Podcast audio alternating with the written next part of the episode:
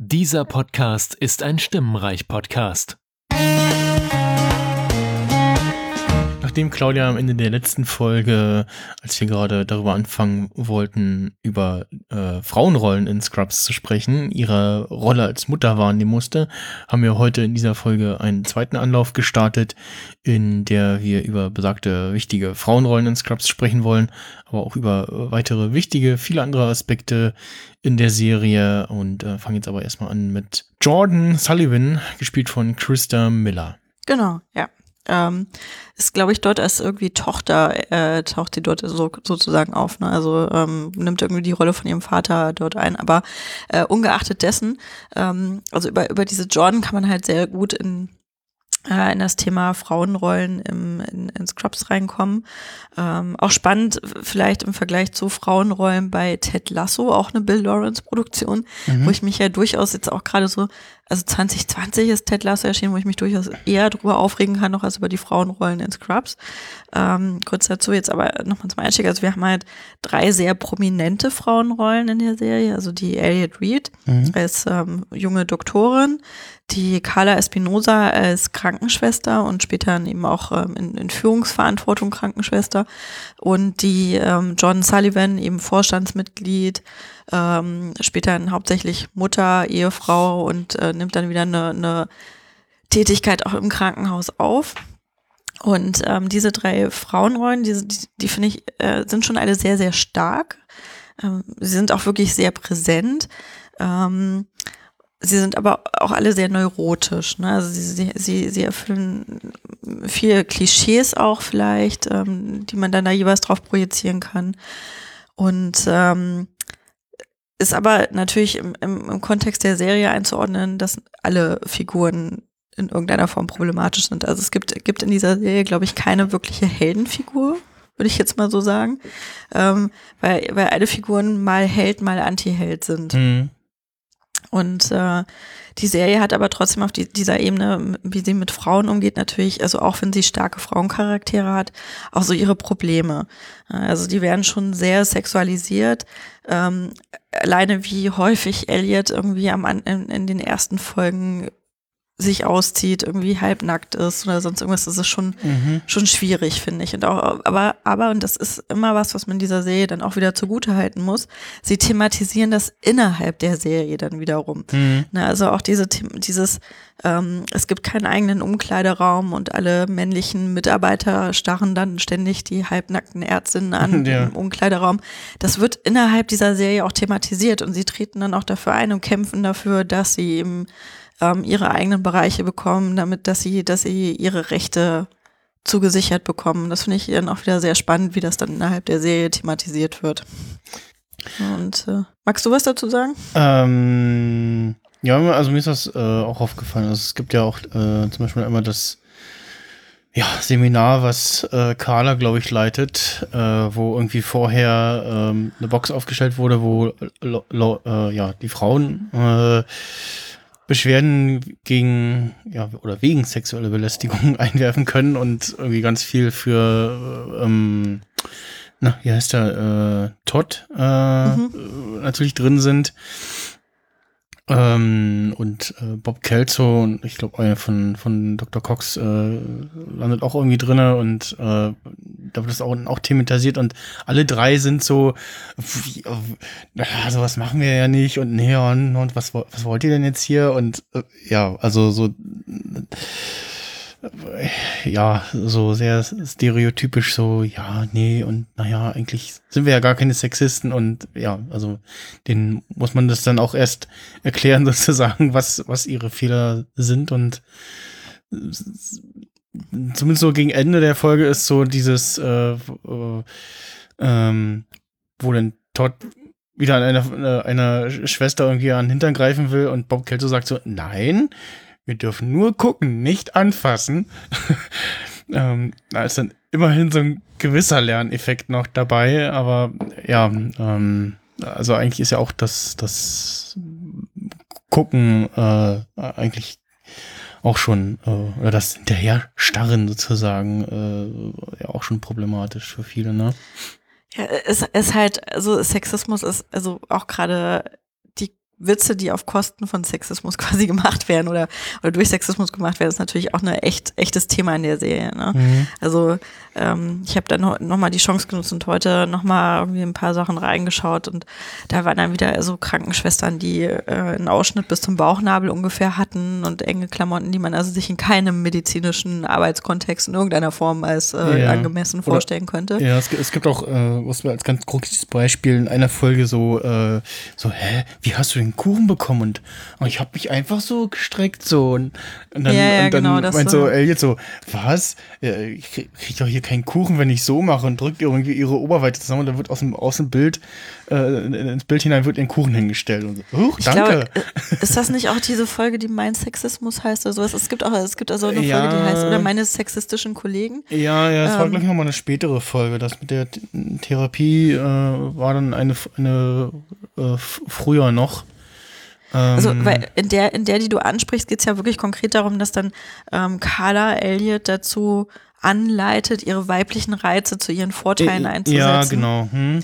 Ne? Und äh, auch wieder ein Problem, ne? Also es ist äh, also ich finde das schon so, also das ist schon schwierig zu bewerten. Mhm. Also die, die also äh, 20 ja, also wenn, wenn wir aus 2021 da rausgucken, es ist MeToo passiert, es sind sehr, sehr viele ähm, Skandale gerade innerhalb der Filmbranche, innerhalb der, der Medienbranche aufgedeckt worden, ne, mit Weinstein und äh, Cosby und äh, Woody Allen, ewiges Thema.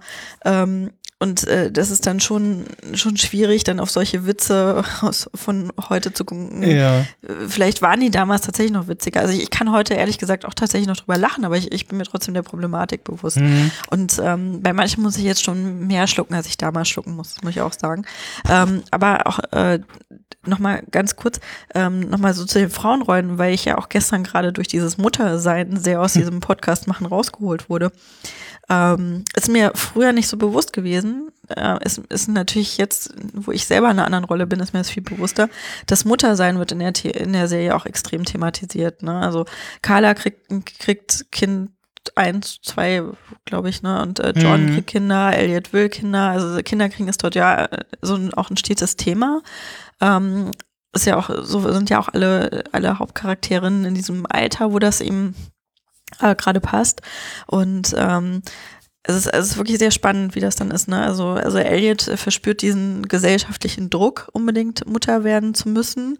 Ähm, John will eigentlich nicht, bekommt dann aber eben Kinder und Ja. muss sich dann eben auch in dieser Mutterrolle zurechtfinden. Und ähm, Verschweigt es dann zunächst noch Perry genau. äh, und JD weiß es aber und ja, ähm, Ja, genau, und behauptet halt, also das Kind wäre von einem griechischen Liftboy. Oh, nee, Ja. Warte mal, die, die, Szene ist noch, noch mal anders. Liftboy, äh, Poolboy, Aber, ja. Gärtner, was auch immer. so ja, ungefähr war das. ja, Genau, ist aber eigentlich von Perry Cox. Also du, du schreibst ein großes Spoiler davor, vor diese ganze Serie, vor diesem ganzen Podcast. Genau, und ähm, als das Kind dann da ist, hat sie halt dann auch Schwierigkeiten, sich da so reinzufinden und dann äh, auch, auch ähm, gibt dann halt auch dieses, was ich vorhin meinte, ihren Vorstandsposten auf und äh, probiert dann das Muttersein eben voll auszufüllen, ist damit aber auch nicht zufrieden. Äh, bei Carla sind ähm, nach der Geburt äh, ganz stark thematisiert postnatale Depressionen, was damals auch ein echtes ähm, ähm, totgeschwiegenes Thema eher war noch. Also was bei uns in Deutschland, glaube ich, heute immer noch so. In den USA nimmt das so ziemlich Fahrt auf, dass das thematisiert wird. Ähm, ich weiß nicht, ob das damals, was, was für ein Tabubruch das auch damals war. Mhm. Deshalb habe ich eben, war für mich damals kein Thema. Das wäre jetzt heute für mich ein Thema und deswegen finde ich das ganz spannend.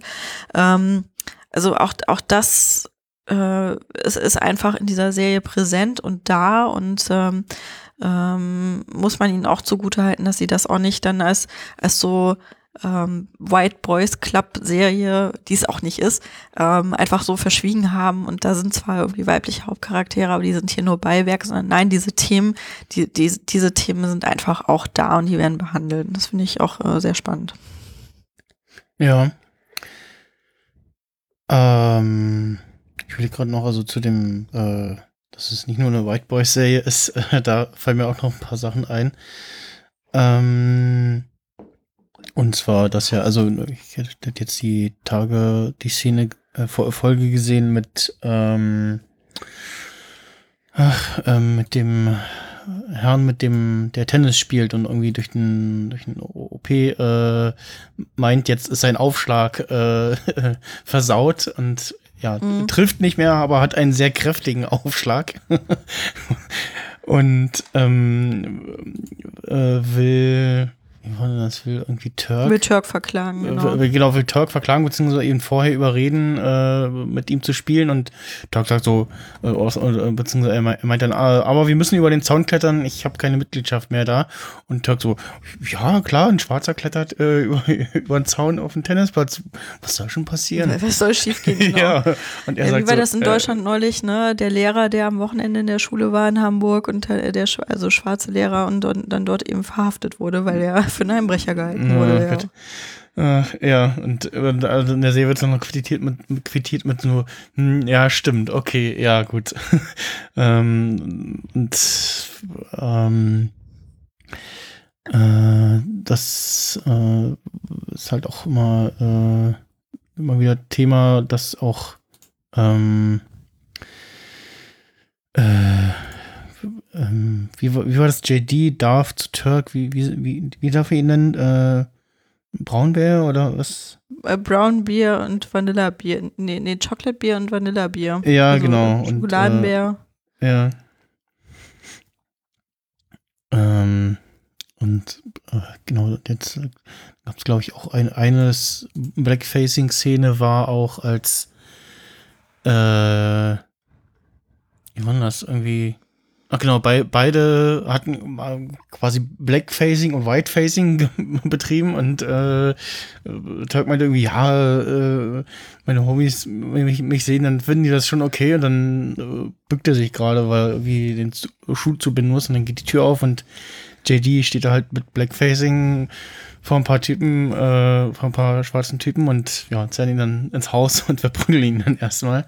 Genau, Rückblende zu ihrer College-Zeit, wo, wo, ja. wo Turk eben in so einer Verbindung ist, in, äh, in einer äh, mit äh, schwarzen Studenten, glaube ich auch nur. Es ist eine rein männliche Verbindung. Ja. Und ähm, genau, und JD würde halt gerne mitkommen und die probieren dann dort eben diesen Gag abzuziehen mit dem also ich weiß gar nicht, ob es White-Facing wirklich gibt, aber halt mit äh, Black-Facing ja. und dann und, glaub, und Turk hat dann, hat dann eben ja, ich glaube nur JD ja. hat, hatte sich angemalt, ja. Nee, nee, Turk hat es auch angemalt, ah, okay. aber ich weiß, ich weiß nicht, ob es den Begriff des Whitefacing, hm, ja. ist das wirklich so als ja. Kontra aber äh, ja, aber würde, würde äh, so sein, ja. Ähm, weiß nicht, magst du es erzählen mit den Folgen, die gepult wurden, oder? Ähm, ja, genau. Ähm, hatte ich auch aktuell gehört bei den äh, Kulturpessimisten in der äh, letzten Folge. Ähm, da hatte der Erik den Podcast, den wir hier schon angesprochen hatten, äh, geplagt. Äh, Fake Doctors, Real Friends.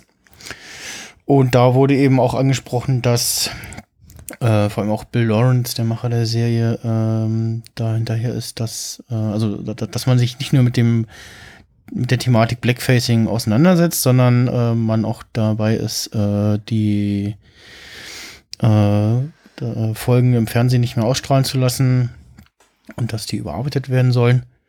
Und ja, das äh, zeugt dann schon von einer, ja, doch einer Menge Selbstreflexion und ähm, dass man ja für so ein paar kurze Szenen für eine 20 Jahre alte Folge nochmal Aufwand betreibt. Ne? Da würden andere sagen so, pff, ja, schneiden wir die Szenen raus oder zeigen die Folgen nicht mehr oder auch ist ja egal, weil ist ja nicht so schlimm, ne? So würden das wahrscheinlich andere handeln. Ja, ähm, ich weiß nicht, weiß nicht. Also Office hat das ja wohl auch gemacht. Ne? Also mhm. ich habe es jetzt nicht nachvollzogen nochmal, aber es ist natürlich vor der ähm, äh, gerade Black Lives Matter Bewegung in den USA und den Geschehnissen im vergangenen Jahr jetzt auch nochmal hat eine andere Dramatik ja, bekommen. Ne? Ja.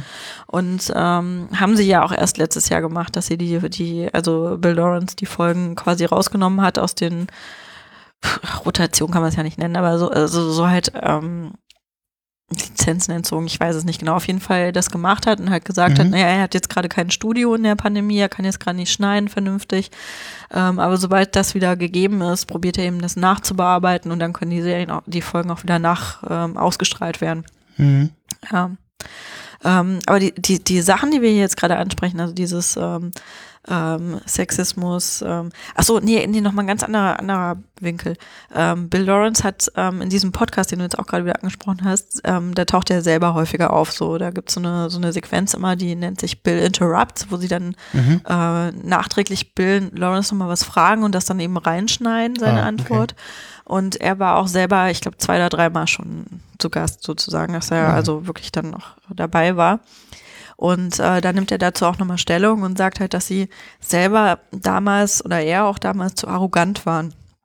Dass sie sich selber gedacht haben, ähm, sie haben schon so einen diversen Cast und Hm. sie thematisieren schon so viele Probleme und, und ähm, probieren das eben auch äh, immer mit in die Serie reinzunehmen, anzusprechen, weiterzuentwickeln, dass sie dann zu arrogant waren und dann dabei gar nicht gesehen haben, dass das trotzdem auch noch Probleme sind, dass es, dass es ähm, Witze sind, die eigentlich nicht witzig sein sollten und die man eigentlich Ja. einfach nicht bemühen sollte. Und äh, das, da hat er sich dann auch dafür entschuldigt. Und genauso hat er sich dann auch für einige, entschuldigt, weiß ich jetzt nicht gar nicht, aber ähm, aber er hat das dann auch nochmal angesprochen, eben auch, was ich vorhin meinte, mit, äh, dass Frauen so Obje ähm, zu- zum Objekt gemacht haben, äh, Objekt gemacht werden und äh, Mhm. sexualisiert werden. Er meinte ja dann auch, ja, das hätte er denen auch damals gesagt, ne, ihr müsst euch hier teilweise ausziehen und äh, in kompromittierenden ähm, Positionen alles Mhm. äh, euch präsentieren. Aber für jedes Mal, wo ich das von euch verlange, verlange ich das auch von einem männlichen Kollegen. Okay. ja. Da habe ich dann drüber nachgedacht und dachte so, hm, ja, also es gibt schon echt viele bescheuerte Szenen, wo, wo das dann auch gerade passiert und wo viel, viel dann mit Todd, klar, der läuft immer in, Äh, in ja. äh, super engen Tangas rum zum Beispiel.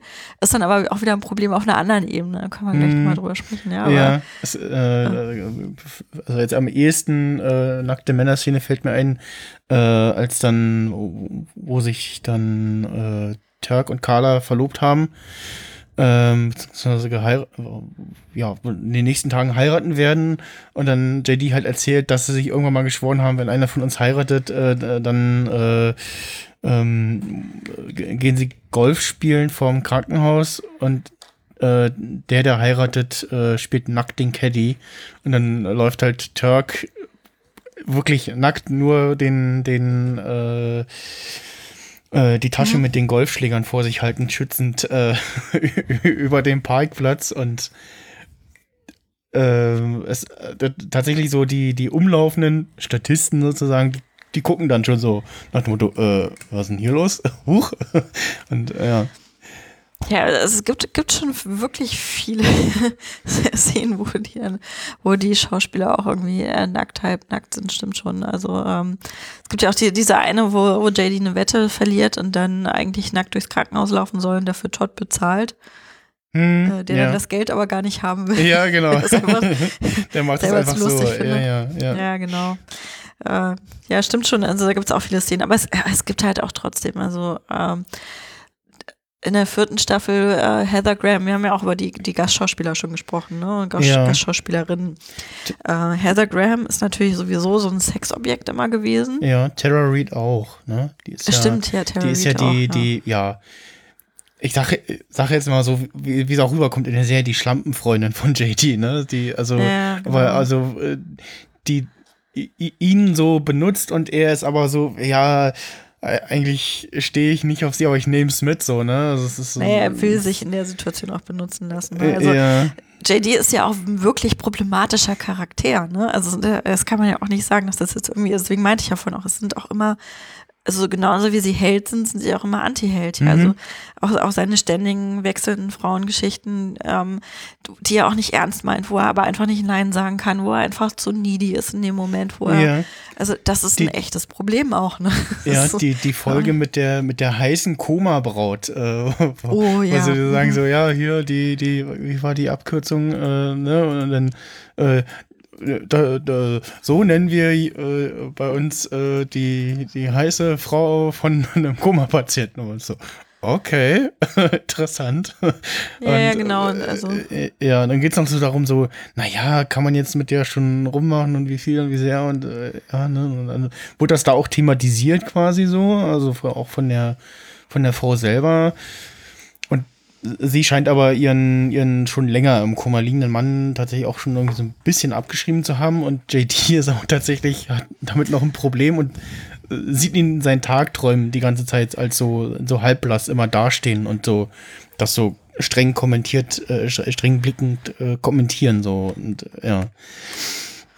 Aber wie, wie du sag, wie du schon gesagt hast, er äh, das halt äh, trotzdem mit, ne? Also äh, und ja, und ähm, ja, das, also, ne, also äh, äh, wie du, also du hast ja Terry Reid angesprochen mit, ähm, das ist die Schwester von Jordan Sullivan, mhm. äh, Danny, Danny Sullivan. Und ähm, er will eigentlich nicht so richtig eine Beziehung haben, also vor allen Dingen beim zweiten Mal da nicht, sondern nimmt das dann halt einfach so, sie ist halt da und eigentlich ist er von ihr total genervt, aber mhm. er geht natürlich trotzdem mit ihr ins Bett. Also das ist schon ja. ähm, ja. Äh, schwierig, sagen wir es mal so, ja. ja.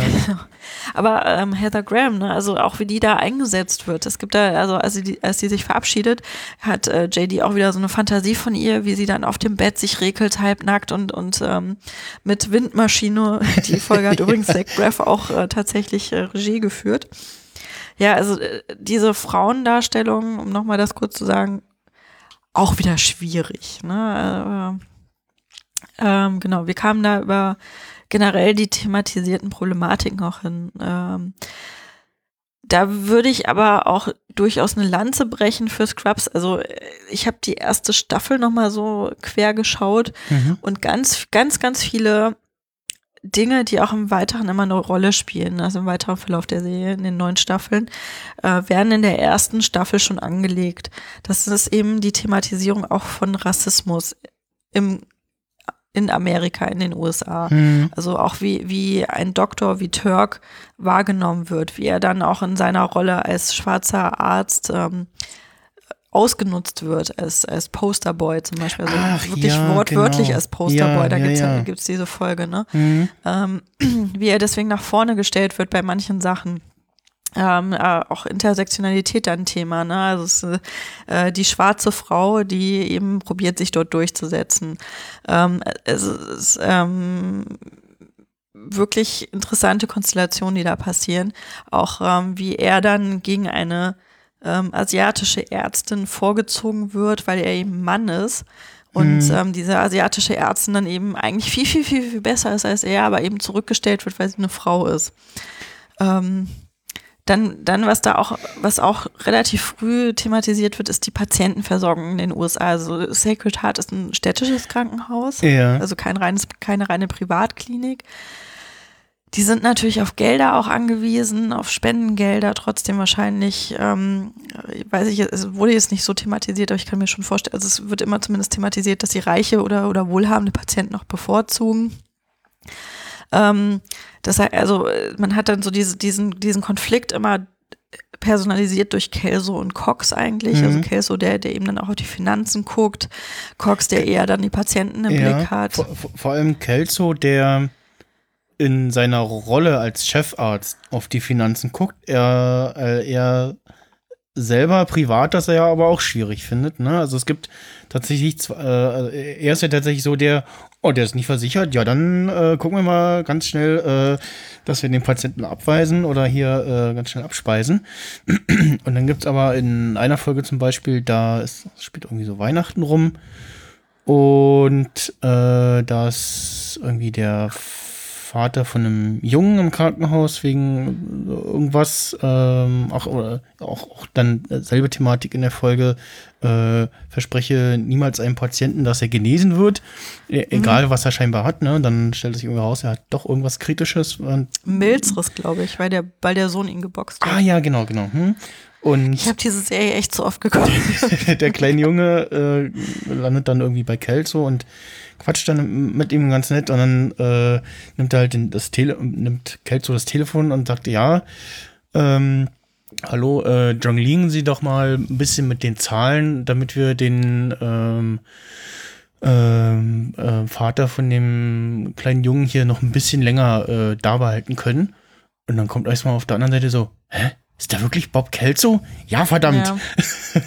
und in einer späteren Folge gibt's eine, was, eine, eine Obdachlose, ne, mit der er sich irgendwie täglich immer auf der Parkbank irgendwie trifft. Genau, Äh, die, die und- da, ja, Maggie heißt die, glaube ich. Ja, und wo, wo er halt auch sagt, so, ja, guckt mal, also die ist nicht versichert und aber guckt mal, dass wir sie, dass ihr sie trotzdem irgendwie durchkriegt hier und behandeln könnt und das irgendwie mit den Kosten so unter Teppich kehrt, so nach dem Motto. Genau, das ist, ähm, heißt tatsächlich Maggie, ich habe gerade nachgeguckt. Ähm, Season äh, Staffel 6 ist das. Mhm. Und genau, und das, das ist auch tatsächlich ein, ein Punkt wieder, also wieder zurück zu meiner These, mit dem ist es alles in der ersten Staffel angelegt. Ähm, ganz am Ende der ersten Staffel gibt es auch das, wo, wo eben äh, die Operation von einem Patienten gestrichen wird, weil er ja tot ist. Wer tot ist, kann nicht mehr operiert werden. Und ähm, das hat eben JD veranlasst und er hat aber nicht gemerkt oder, oder wusste eben, weil er eben neu ist, noch nicht, dass das genutzt wird systematisch, um Patienten, die keine Versicherung zu haben, eine Operation zu gewährleisten. Mhm. Also quasi unter dem Namen des Verstorbenen oder, oder wie auch immer das dann da gedreht wird. Ähm, passiert tatsächlich in anderen Arztserien auch so, also so häufig, dass ich mich frage, ob das wirklich ein Ding ist in den USA.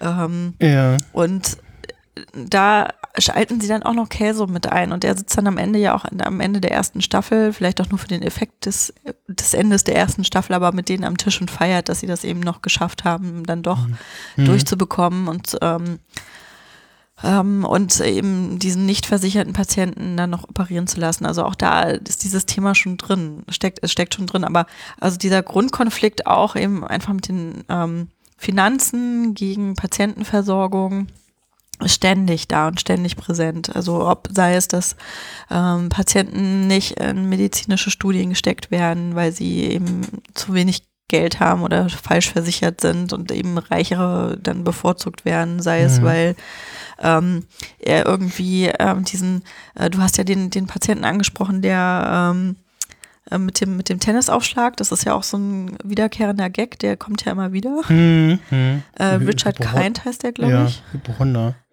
Genau, der, der ist so ein Hypochonder. Und ähm, Harvey Corman heißt er. Und der taucht halt immer wieder auf. Und ähm, als dann KSO sich entschließt, einen äh, prophylaktischen Ganzkörper-Scans anzubieten für viel Geld, steht natürlich Harvey Corman auch zuerst auf, auf der vorne am Eingang und sagt, hallo, hier bin ich, ich bezahle ganz viel. Hier. Ne, oder ähm, zumindest, ähm, äh, solange er denkt, die Versicherung bezahlt, sind da ist dann auch nochmal noch, noch so verschiedene Versicherungsbashing und nicht äh, sowas dann nochmal drin in dieser Folge. Ähm, aber eben geht es halt schon hauptsächlich darum, dass, es, dass das Krankenhaus halt wirtschaftlich arbeiten muss. Woraufhin auf der anderen Seite Dr. Cox halt, der ja eigentlich immer der volle Hardliner ist und den man so, so als sehr ähm, typischen White Dude, wie, noch so, so mit so einer gewissen Testosteronüberschuss, würde ich mal sagen, ähm, dargestellt hat, eigentlich äh, wahnsinnig weich im Kern ist und einfach die Patientenversorgung und, und dass es den Patienten Ja. geht im Blick hat. Ja. Finde ich sehr, ähm, muss, also kann man wirklich so, glaube ich, rausstellen, dass das da auch so personalisiert ist.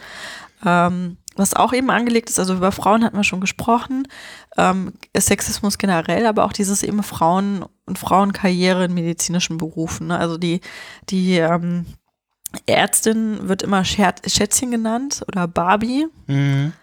Und ähm, ich meine, okay, in dem Fall bekommt auch JD da immer sein Fett weg, ne, aber halt Ja. auch aus anderen Gründen. Ähm, was wir auch immer wieder sehen, auch in der ersten Staffel dann eben auch angelegt, ist dieses äh, amerikanische Ausbildungssystem und wie sehr sich Studenten verschulden müssen, um eben ihre Ausbildung zu machen, auch gerade eben im medizinischen Bereich. Haben wir relativ häufig, dass das ähm, angesprochen wird, wie die, dass die eben wirklich dicke im Minus sind. Irgendwie JD sagt, er hat 130.000 Dollar Schulden zu dem Zeitpunkt. Ähm, wird eben auch thematisiert, weil sie, weil im Vergleich Elliot ist, die dann eben äh, von ihrem Vater finanziert wird und sich ja auch erst langsam emanzipiert und dann auf eigenen Füßen stehen muss und eigenes Geld verdienen muss oder, oder, oder halt auf ihr eigenes Geld angewiesen ist. Ähm, aber dass eben Erste auch in den ersten Jahren sehr, sehr schlecht bezahlt sind, wird da thematisiert. Ähm, genau, also da, da ist, also steckt wirklich sehr, sehr viel drin in der Serie. Ja. Ähm, was auch auffällt, äh, wir haben ja schon Todd erwähnt, ähm, der ja eben nicht nur den Frauen hinterher eifert, sondern auch oft äh, so, ja, homophobe Witze macht und äh, dann irgendwann äh, äh, stellt man so in der Serie fest, so, hm, Todd, kann das sein, dass du mehr auf Männer stehst als auf Frauen? Und ähm, äh, ja, äh, also aus, wird auch immer wieder thematisiert, warum Todd äh, so drauf ist, wie er ist, ne? Und wird dann versucht, so ein bisschen zu erklären. Aber ähm, ja, auch immer wieder äh, problematische äh, Szenen dabei und, und dann aber auch ja, so ein bisschen Entwicklung zu sagen, dass er dann sich irgendwann selber eingesteht, dass er ja äh, eben mehr auf Männer steht. Und ja, auf alles eigentlich. Und, und auf alles eigentlich, genau. Genau, also das ist ja, ähm, es, es fängt, glaube ich, damit an, dass es so eine Traumsequenz auch von JD gibt, was, äh, wo es darum geht, was ähm, Chirurgen alles äh, machen, um ihre Patienten zu retten. Und Todd reißt sich dann ein Herz raus, ein Herz raus, um es dem Patienten zu transplantieren. Und seine letzten Worte dann, als er stirbt, weil er ja kein Herz mehr hat, sind I'm gay. Ähm, ja. ja. Und äh, Todd ist aber halt auch so ein, also ja, genau, es, es wird, also es ist eine, ein Versuch, vielleicht, um es positiv auszudrücken, um, um divers zu sein, um, um Queerness einzuarbeiten. Ähm, also ich meine, auch, auch JD ist natürlich auf seine Art und Weise queer, ne? Also das ist ja keine so in dem Fall stereotypische toxische Männlichkeit, die da thematisiert wird. Aber Männlichkeit und, und, und wie Männlichkeit gelebt wird, ist natürlich auch immer ein Thema in der Serie. Ähm, aber äh, Todd finde ich jetzt eher so ein Problemfall auch tatsächlich, habe ich jetzt auch ein paar Sachen zugelesen, ähm, dass er in, in, seiner Darstellung natürlich dann schon wieder auch homophob ist und auch, auch ähm, die Art und Weise, wie äh, seine Sexualität dargestellt wird oder thematisiert wird, natürlich auch wieder eher ein Problem ist. Ähm, Gibt es einen schönen Artikel zu, wo sich eben jemand aus der Queer-Community dann dem widmet, wie man Serien, die oder, oder überhaupt so auf Filme, Serien, die man eigentlich mag, aber dann eben doch solche Problemstellungen haben, trotzdem noch genießen kann. Ähm, Kriege ich jetzt gerade alles nicht, nicht mehr direkt äh, wiedergegeben, aber es Todd ist schon so ein bisschen zwiespältig zu sehen auch. Wie so vieles an dieser Serie, aber ja. hey. äh, übrigens auch, ähm, auch generell, also es, es gibt ja noch mehr so Gay-Witze, die immer gemacht werden, eben auf Kosten von Schwulen. Hm. Und das sind ähm, sowohl Elliots Bruder als auch der Sohn von Kelso. Beide sieht man nie. Ach ja, stimmt. Ja, genau. Also Kelso, der ja. Wobei Kelsos Sohn ist, glaube ich, sogar trans, ne? Ja. Also in Kelso immer, ja. Also, also sehr, sehr homophob erscheint. So, also er, oder er kommt nicht mit der äh, äh, ja, mit der Art, wie sein Sohn ist, äh, klar, ne? Und Genau, ich, ich weiß es gar nicht, ob, ob es dann am Ende nicht auch eine Tochter ist eher. Also kann ich, ähm, es wird, wird auch in der Serie immer so als, als Witz eben benutzt ja. und ähm, als Ventil benutzt. Ähm, wie das jetzt tatsächlich äh, so im Detail ist, erfährt man eigentlich nie, stimmt schon. Mhm. Und dann gibt's ja auch diese, also es, es gibt ja auch zwischen, zwischen JD und Turk diese Bromance, wird ja immer gesagt. Es mhm. ist schwankt ja auch immer so ein, zwischen, ein bisschen zwischen, ähm, ist eigentlich schon eine, eine Liebschaft und ähm, aber auf der anderen Seite dann sehr homophob auch wieder. Ne? Also, also sowohl Turk als auch JD äh, haben dann immer Angst, dass das zu sehr als eben ja. schwul angesehen ja. wird. es gibt relativ am, am Anfang, glaube ich, diese Szene, wo ähm, Turk dann bei JD übernachtet und, und JD hat aber Angst, dass sie sich ihre Private Parts berühren und liegt dann eben schon in seinen, seinen OP-Klamotten im Bett und äh, sie sollen doch bitte Kopf an Füße schlafen und sowas und ähm, später gibt es dann auch nochmal so eine einen Patienten, äh, der sieht ein bisschen aus wie JD, wird von Turk behandelt und hat eine Ver oder ist äh, Fiancé ist ja, ist ja im Englischen neutral. Der, der die Tracy heißt und stellt sich dann hinterher raus, dass es ein der ist und der sieht aus wie Turk. Und die stehen sich dann auch gegenüber, so in wirklich diesen ähm, blau gegen grün Klamotten. Ach ja. Beide. hm. Ne, und das ist, das ist so der Punkt, wo, wo ähm, Turk dann Sorge bekommt vor der Beziehung, die er zu JD hat. Und äh, dann, dann probiert das so ein bisschen mehr so ins äh, Cis-Dude-Sein rüberzuziehen und, und, und eher auf, ähm, hey, wir gehen mal bowlen und Bier trinken und nehmen noch einen Freund mit, äh, zu heben oder runterzuziehen eher. Und ähm, also, ja. Ja, dann äh, auch dieses äh, ja, Frauen in medizinischen Berufen und der Krankenschwester, die dann aber auch mal ein Mann sein kann äh, und an der Stelle dann auch äh, in einer Folge ein sehr prominenter äh, Figur ähm, Ricky Schröder, den man vielleicht noch kennt als äh, ganz kleinen Bub äh, aus Der kleine Lord. Mhm. Äh, ist au- auch eine der Momente, wo man so feststellt, so, oh mein Gott, ja, stimmt, das ist der. Und Genau, und hier dann als Nurse Paul Flowers. Ja, ähm, und ja, der tatsächlich äh, sehr selbstbewusst irgendwie sagt so, er ist lieber Krankenschwester sozusagen.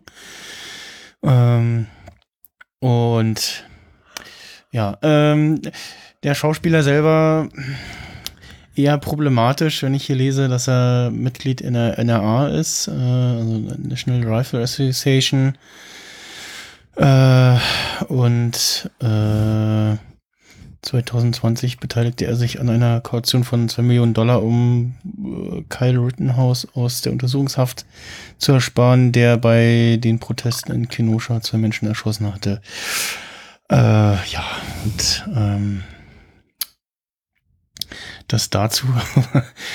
äh, Ja, aber spannende, ähm, äh, auch spannende Folge, eine oder zwei Folgen, ich bin mir gar nicht mehr sicher. ja, also Elliot ja, ist halt dann mit Folgen, ihm ne? Ja. liiert. Ähm, ist auch so ein Punkt, also er probiert sie dann halt immer zu verbessern. Und ähm, sie wird dadurch auch tatsächlich besser, sie wird selbstbewusster, also sie nimmt seine Mhm. Ratschläge im Kern an. Aber sie merkt eben auch, also ne, wie gesagt, Frauenrolle, die sich hier sehr emanzipiert über die, über die Gesamtserie hinweg. Und ähm, äh, sie trennt sich dann eben von ihm, weil er, weil er sie eben so probiert zu bestimmen oder weil, weil sie merkt, dass es ähm, zwar ihr gut tut, was er ihr sagt und, und seine Ratschläge, wie gesagt, annimmt, aber eben trotzdem eine Fremdbestimmung ist und ähm, das eben mit sich nicht vereinbaren kann.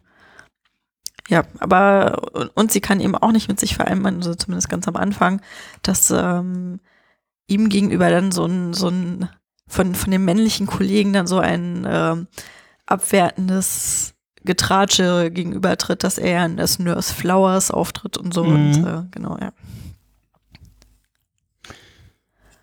Ja. So. Aber ähm, dazu auch noch. Oder. Nee, nee, mach mal. Ähm, ja, mir sind jetzt noch so ein paar Sachen eingefallen, dass, äh, weiß gar nicht, in welcher Folge das war, wo Elliot na die Patientin wegläuft, die ja schwanger ist und äh, dann äh, kommt sie zurück irgendwie in den, in den Raum, wo, wo sie die Frau behandelt hat und sie, wo, wo ist die Patientin? Und er macht gerade in der Betten und keine Ahnung, ich bin nur der Bettenmacher. Und ja, aber äh, man, man muss doch die Leute, also die kann doch nicht einfach gehen. Bettenmacher, sagt er einfach nur. Äh, und ja, bezieht sich einfach nur auf äh, äh, seine Tätigkeit und nach dem Motto so, was hier sonst um mich rum passiert, ist mir egal. Ich habe hier nur diesen einen Job. Das ist, glaube ich, auch eine relativ frühe Folge. Das ist eine Ja. Weihnachtsfolge. ja, genau. Ähm, ja, passt auch gut in diesen Wo- Kontext, was ich gerade meinte mit dieser Emanzipation von, von Elliot Reed. Genau, wo es Äh, dann auch weil- weil- gleichzeitig äh, um, den, um den Glauben von Turk geht. Ne? Er ist ja, Genau, ja. Äh, Ja. doch sehr religiös und äh, ja, da geht es dann auch gleichzeitig um äh, ja, den, die Reli Religiosität von Turk und dass ihm das schon wichtig ist. Und ähm, Genau, und die anderen nehmen das halt nicht so ernst äh, Mhm. mit der Kirche und dem, dem Weihnachtsgottesdienst und der, äh, beziehungsweise Christmette in dem Falle. Mhm. Genau, aber in der Folge auch, da wirft Kelso eben ähm, Elliot vor, dass, oder, oder sagt ja halt, dass sie ja sowieso in der Geburtshilfe oder Frauenheilkunde enden wird. hm, und ähm, auch ein Thema, was sie später mit ihrem Vater hat, der sie dort eben unbedingt unterbringen will, weil das die einzige medizinische Profession für Frauen sei, von dem sie sich dann ja auch löst. Und ähm, aus diesem, aus, aus dieser, äh, aus diesem, ja, mir fehlt gerade so das Wort dafür, also aus, aus diesem Necken von, von Kelso, also Necken ist das falsch, das ist schon ein bisschen, ein bisschen fieser. Ähm, heraus lehnt sie ja die Betreuung dieser schwangeren Patientin ab. Also die, die Patientin weiß eben nicht, dass sie schwanger ist. Sie kommt eben mit, mit Bauchproblemen, mhm. mit Krämpfen dorthin. Ähm, und Elliot will sie eben dann, als sie rausfindet, dass sie schwanger ist, nicht, also schon behandeln, aber eben nicht diese ähm, emotionale Last oder diese emotionale Beratung mit, mit übernehmen, äh, was sie jetzt tun sollte und sowas, weil sie halt dieses von, von Case so im Kopf hat, ach ja, du, du endest ja sowieso in der Frauenheilkunde. Und ähm, erst später besinnt sie sich dann halt darauf, dass sie, also egal was sie macht und wo sie landet, sie hat in dem Moment einfach der Patientin gegenüber eine Verpflichtung und ähm, sollte sich da nicht von anderen beeinflussen lassen, sondern sich über, über sich hinaus erheben und äh, einfach ihren hippokratischen Eid wahrnehmen. Ähm, es, es ist so ein ganz interessanter Moment auch im, in, oder so ein ganz, ganz interessanter Turning Point bei dem Charakter. Also, also was ich vorhin meinte, so diese, diese Elliot, die emanzipiert sich halt sehr über, über den Lauf der Serie. Ähm, die bleibt bis zum Ende hin ultra neurotisch. ist auch eigentlich sehr sympathisch dann auf, auf ihre Art und Weise. Ähm, aber trotzdem in, in ähm, so dieser Fremdbestimmung, in dem, äh, was sie, was sie von sich selber hält, in, in also ihr Selbstwert, das, das, das nimmt alles so eine ganz interessante Wendung. Mhm. Ähm, eine Figur, die ich auch noch erwähnen wollte, ähm, die auch eine äh, interessante Entwicklung durchmacht, ist äh, Doug, Doug Murphy, der mhm. ja äh, das Nervenbündel in der Serie, ähm, der ja einfach immer sehr nervös ist und sehr schnell verunsichert ist und Hallo, nein. Siri in meine Uhr spricht mit. ähm, äh, der aber auch, also auch tatsächlich sehr viel Fehler macht und äh, dann in der vierten oder fünften Staffel ähm, durch einen Zufall äh, irgendwie in der Pathologie landet, als ihm Elliot gerade verklickern will, ja, Doug, vielleicht solltest du kein Arzt sein. Und beide stehen da so und dann steht der Pathologe da und ich komme nicht drauf, woran der gestorben ist. Und äh, Doug sagt, ja, das doch hier ganz eindeutig äh, das und das. Mhm. Äh, und dann sagt er so, haben Sie noch andere schwierige Fälle, die Sie nicht lösen können? Und dann, äh, ja, äh, löst er halt sozusagen, äh, erkennt er seine Fehler sozusagen wieder. Ähm, ach nee, genau, der, der Pathologe sagt, äh, äh, äh, passiert ihnen sowas öfter und dann äh, sagt Duck, äh, da, oben, äh, da oben nennt man das einen Duck. ja, genau. Und ja, äh, schätze ich mal raus, okay, äh, ist vielleicht kein guter Arzt, aber ein guter Pathologe. ähm, und äh, macht denn da aber auch Fehler und ja, vergisst einfach die Leichen irgendwo neben Kaffeeautomaten oder so oder ja, äh, er muss die Leichensäcke durch die Gegend ziehen, weil er irgendwie seine Bahre vergisst. Ja, genau. Oder äh, wird dann äh, selber gefoppt, indem irgendwie sich Leute im Leichensack verstecken und gar nicht tot sind. und er sch äh, sch schlägt auf die Leute vor Schreck ein. ähm, das fand ich auch noch ganz schön, äh, dass äh, da so ein Charakter drin ist, mit dem sich sicherlich auch viele identifizieren können. Ähm, und äh, dass der dann auch so eine Entwicklung in der Serie, dass so eine Figur so eine Entwicklung in der Serie auch machen darf. Ja, so als Nebencharakter, ne? Also dass das mhm. nicht einfach nur irgendwelche so, so Beiwerke sind und Statisten, sondern die auch wirklich eine Tiefe bekommen. Mhm. Mhm. Finde ich auch. Also es ist ja, geht ja bis runter ins äh, Detail. Ich weiß, ich weiß gar nicht, ob wir es schon angesprochen haben, aber ich glaube ja bei den, bei den Gastdarstellern, Nebendarstellern, dieser äh, Bart Fassé und äh, Snoop äh, Doc Intern, mhm. äh, Snoop Intern und ähm, äh, Colonel Doctor heißt er dann im Englischen, ich weiß gar nicht, wie er, wie er im äh, Deutschen dann der, heißt. Der also Colonel Doctor, ja. Colonel Doctor. Ja. Die ähm, eigentlich auch, auch in der ersten Staffel tatsächlich schon als Statisten auftaucht, wenn man mal drauf achtet, also wirklich im Hintergrund, aber dann über Mhm. die Zeit hinweg so eine, zumindest so eine, so eine gewisse Geschichte noch bekommen oder halt, halt immer so eingebunden werden. Ja. Ähm, das liebe ich ja wirklich sehr an dieser Serie, ne? so diese Details, die sie dann Ja. durchziehen. Und der, der äh, Snoop-Intern tatsächlich von äh, äh, Snoop Dogg äh, gespielt wird auch. Was Ja. äh, auch einfach putzig ist. Das, äh, Diese Der- Starsky und Hutch-Geschichte, ne? Ähm, Ja. Nicht, nicht äh, Starsky und Hutch mit Hooch. Hooch ist crazy und dann bekommt Tur- Turner und Hooch ist es genau. genau. Und, ähm, und äh, dann am Ende, äh, also es, es ist, ist halt noch ein anderer Doktor, der Hooch heißt und daraus machen eben ähm, JD und äh, Turk immer so, ein, so einen fortlaufenden Witz. Und am Ende ändern sie dann wirklich OP-Pläne, sodass dass Turner und Hooch dann miteinander arbeiten müssen. Also es sind wirklich solche, solche Mini Miniaturen, die sie über mehrere Folgen, teilweise mehrere Staffeln ziehen. ja. Wo du dir auch denkst, ey, also so ein Attention to Detail möchte man mal in manchen Filmen haben. Der, die, die dann auch äh, im, im Finale äh, nochmal auftauchen, äh, fast alle, und dann äh, Hutsch ihm sagt, Hutsch ist wirklich verrückt. ja, in, in, in Zwangsjacke, ne? ja, genau.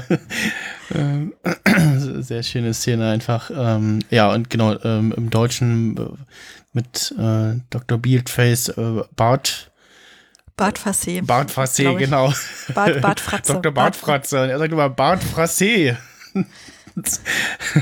ähm, ja, das, äh, das, da fu funktioniert es dann auch so, so, ein- so einen Witz äh, ins Deutsche äh, zu übertragen, ja. Ähm, äh, ja, oder es rennen halt auch mal so Leute durchs Bild wie Colin Farrell äh, als irischer Kneipenschläger. Stimmt, ich habe mich die Tage noch gefragt, also da, da, diese, diese irische Kneipen. ja, das hatte ich schon wieder vergessen, dass der das ist. Taucht, taucht der auf hier in diesen ganzen Übersichten? Wahrscheinlich schon, da habe ich irgendwie Ja, überlesen. bei, bei sonstige ganz unten, äh, zumindest bei der deutschen Wikipedia. Äh, George Takei als Pfarrer, der aussieht wie Mr. Zulu. Äh, auch, auch eine schöne Folge, wo äh, Tuck und Carla heiraten und äh, er muss irgendwie, ist noch im OP und wird noch von der, von seiner Vorgesetzten da festgehalten, weil sie als einzige äh, nicht eingeladen ist auf der Hochzeit. Äh, das ihm so ein bisschen äh, Der wieder ausgeladen wird. böse nimmt. Ne? Ja, wird ausgeladen, genau, als fast einzige. Und ähm, dann, dann landet er halt im, im, äh, bei der falschen Hochzeit und dann äh, tritt da George Takei äh, als Pfarrer und äh, sagt nur, Mr. Zulu? Nein, mein Sohn, sagt er nur, aber das ist ja eindeutig. ähm, dann die Serie, die sagt mir nur was, die habe ich selber nicht gesehen. Äh, da gab es auch nochmal eine Neuauflage als Film. Äh, Eric Estrada aus der Serie Chips, ähm, California Highway Patrol. Ja, das ist irgendwie so ein Sexsymbol, so ein männliches gewesen in Äh, den USA. Ja. Das wird auch bei, bei, bei der, ähm, weiß nicht, ob du das gesehen hast, die Nanny mit Fran Drescher, da ist äh, äh, Eric Estrada auch so ein ganz großes Thema. Ja. Und äh, tatsächlich äh, ist, ist ähm, in der Szene, in der er vorkommt, da ist es erst ein Tagtraum, wo sich äh, Carla und ähm, Elliot zufällig auf einer, auf, auf der Convention treffen und dann, huch, du bist auch Fan? Und ja, und dann äh, da kommt irgendwie äh, Eric Estrada ins Bild und hey Lady, und beide kreischen so und, oh, und er sagt nur, ah, ich kann's noch. Und dann ist wieder Wechsel in, in die Gegenwart und dann sagt Turk oder GD, nein, das waren wir beide. Oh ja, stimmt. ähm, Stimmt. Das, äh, das ist auch eine, ja, da auch wieder dieses mit dem, ja, der, der Bromance und so und dem, äh, den Frauenfiguren. Ähm, so, sch sch schöne kleine Gastauftritte sind tatsächlich auch das mit dem äh, Bandmitglied, der da ähm, nicht mit auf Tournee gehen kann und dann will die, ich weiß ich habe jetzt ihren Namen gerade nicht parat, ähm, die den dann erst für einen Tag quasi da in die Bar äh, lassen will. Und dann sagt Dr. Cox, äh, nee, der holt sich da sonst was weg in seinem aktuellen Zustand und dann die Band einfach äh, ins Krankenhaus einlädt. Und äh, die Band ist äh, The Poly Polyphonic Spree. Ähm, Gibt es also auch wirklich und ähm, performen da äh, Day and Light. Light and Äh, Day. Light and Day, genau. Äh, was ich auch einen einfach sehr, sehr schönen Titel finde. Ja, cooler, cooler Song auch irgendwie. Also ich kannte das auch gar nicht, aber ähm, Ja. also die, die Band ist, glaube ich, auch darüber hinaus nicht weiter bekannt geworden. Oder Nee, nee, re relativ klein. Ähm, man findet äh, ein bisschen was auf YouTube, aber das ist so richtig schön auch mal so, äh, ja, Happy Song, so, der gute Laune ausstrahlt von der ersten Sekunde ab, ja. Ja, was, was wieder unsere These untermauert, was für eine tolle Musik diese Serie hat, ne? Und wie, Mhm. ähm, wie, wie auf den Punkt die auch eingesetzt wird, auch in der Folge, ne? Ja, Ähm, also bei den, also du, du hast jetzt so eher so diese, diese Einmalauftritte noch gesprochen, ja, äh, angesprochen. Ähm, die Charakterentwicklung ansonsten diesen, diesen Mini-Punkten. ähm, hast du da noch irgendwo, also, also in diesen Neben, Nebencharakteren hast du da noch irgendwen? Also Laverne ist natürlich anzusprechen, ne, die, die ähm, irgendwie immer präsent ist, Mhm. aber auch äh, die beste, auch beste Freundin von, von äh, Carla ist. Und äh, ja, so, also neben Carla solltest du es dir als Angestellter oder Angestellten äh, mit Laverne, äh, also mit den beiden solltest du das nicht verscherzen, weil die äh, da ja den, den Takt angeben und ja, äh, auch äh, äh, er- ernst, ernste Charaktere sind sozusagen und ja, sich nicht unterbuttern lassen. Fällt mir aber auch ähm, ein bei irgendwie äh, schwarze Stereotype, ne? Also dieses Ja, in, ja, also, ja. so in, in, in Gossip und immer diese Aha. Mhm.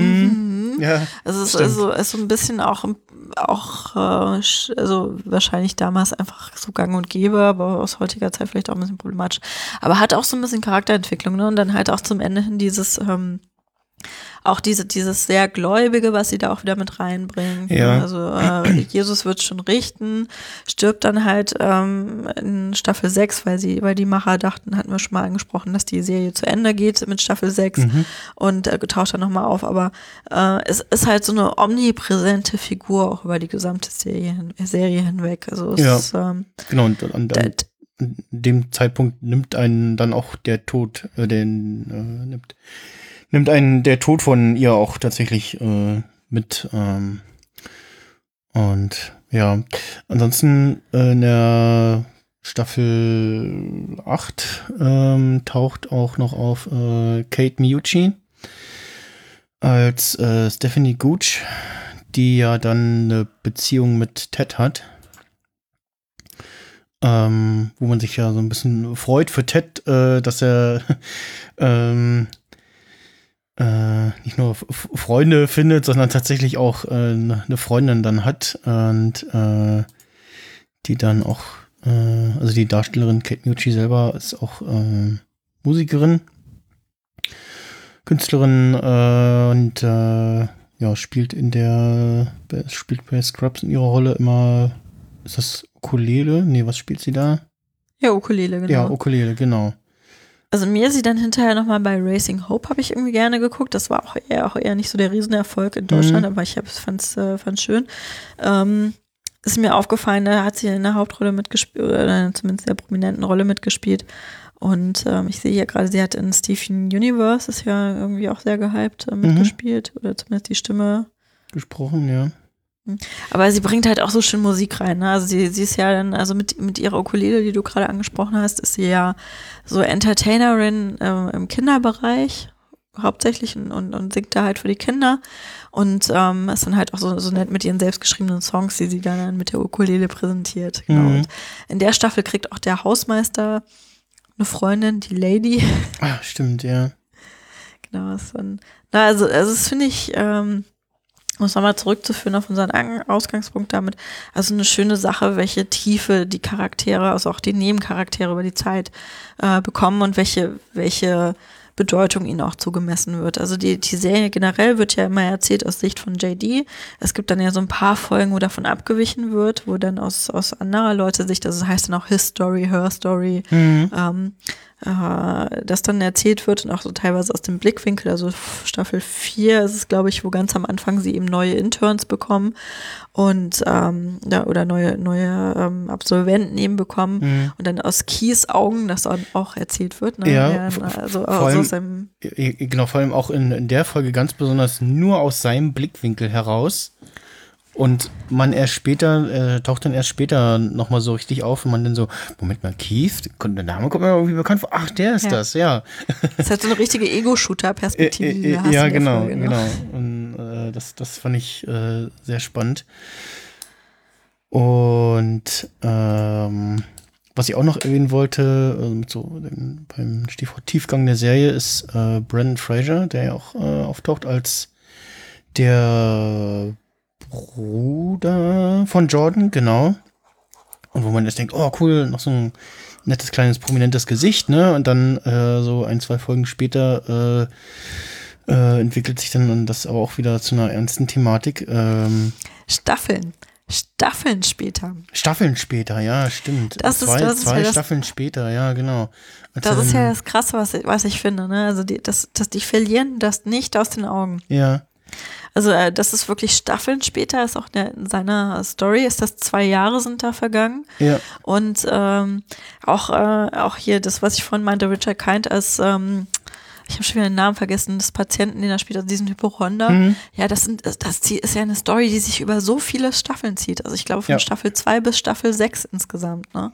Und er taucht immer wieder auf oder auch ähm, äh, eine ähnliche Story, äh, oder nicht ähnliche Story, aber, aber so eine, so, eine Verbindung, die ich bei dieser, diesen Brandon Fraser Folgen immer habe, sind die zu Jill Tracy. Ähm, hatten wir auch schon mal angesprochen. Äh, das ist so eine, so eine hyperaktive Patientin. ach die, ja, Nicole Sullivan, ja. Genau, Nicole Sullivan, die auch bei äh, King of Queens mitgespielt hat. Mhm. Und ähm, die tauchte auch in mehreren Staffeln auf. Und das ist auch, auch immer in ihrem Leben ein Update gewesen, ne? was du dann halt auch präsentiert bekommst und wo du diese Background-Geschichte bekommst und Mhm. die auch dann eine tragende Rolle für diese, für die Charakterentwicklung der Hauptcharaktere hat. Äh, also wirklich so schön geschrieben einfach, ne? Also wie, Mhm. wie die das im Blick behalten haben, wie die das weiterentwickelt Ja. haben, wie die, also finde ich äh, großartig. Ja, und dann taucht sie halt sagen. nicht nur random auf, sondern geht es ja dann in der Folge darum, äh, äh, leitet JD irgendwie ein, im Schnitt äh, hört einem Arzt seinen Patienten nur 15 Sekunden zu und jedes Mal, wenn sie dann, wenn er mit Cox zusammen bei ist, läuft irgendwie so ein Timer, so bing, und dann Oh ja, erz erzählen, geht, geht so kurze Dialoge her, hin und her und das ist tatsächlich immer 15 Sekunden, so zack. Würde mich tatsächlich interessieren, äh, wie sie das gedreht haben, ob das irgendwie so äh, Oh, willst du dazu Background haben? Da habe ich Oh, ganz tollen ja. Background zu. Ähm, und zwar gibt's da tatsächlich von einem Professor an der ähm, äh, University of Florida, ich weiß nicht genau welche, ähm, gibt's eine, gibt's eine Studie dazu oder, oder zumindest eine Betrachtung dieser Folge. mhm. Ähm, und da geht's um Medizinethik. Und Ethik in der Patientenversorgung hatten wir Ja. jetzt auch gerade schon mal als Thema. Und zu dem Zeitpunkt, als diese Studie, ähm, als dies, diese Folge gedreht wurde, das sagt JD auch in seinem Voiceover am Anfang, gab es in den USA eine Studie, dass eben Ärzte dem Patienten nur 15 Sekunden zuhören. Ah, ja, ja. Und genau diese Thematik greifen die dort in dieser Folge auf. Genau. Und das endet ja auch wirklich tragisch, ne? Also Genau, das ist, äh, tragisch da, da, da drin, dass sie dann irgendwie äh, sitzen, sitzt er mit Cox und Jordan und äh, Dingens beim, beim Essen und äh, dann sprechen sie halt an, so, ja, ihr hört uns ja nie zu und so, ja, das stimmt ja gar nicht und ja, was habe ich dir über meine Mutter heute erzählt? Äh, äh, äh, ja, ne, und dann gibt es irgendwie eine kurze Standpauke und dann gucken sich beide plötzlich an, so, äh, Moment, und dann sieht man Revue passieren, was äh, Jill Tracy den beiden erzählt hat.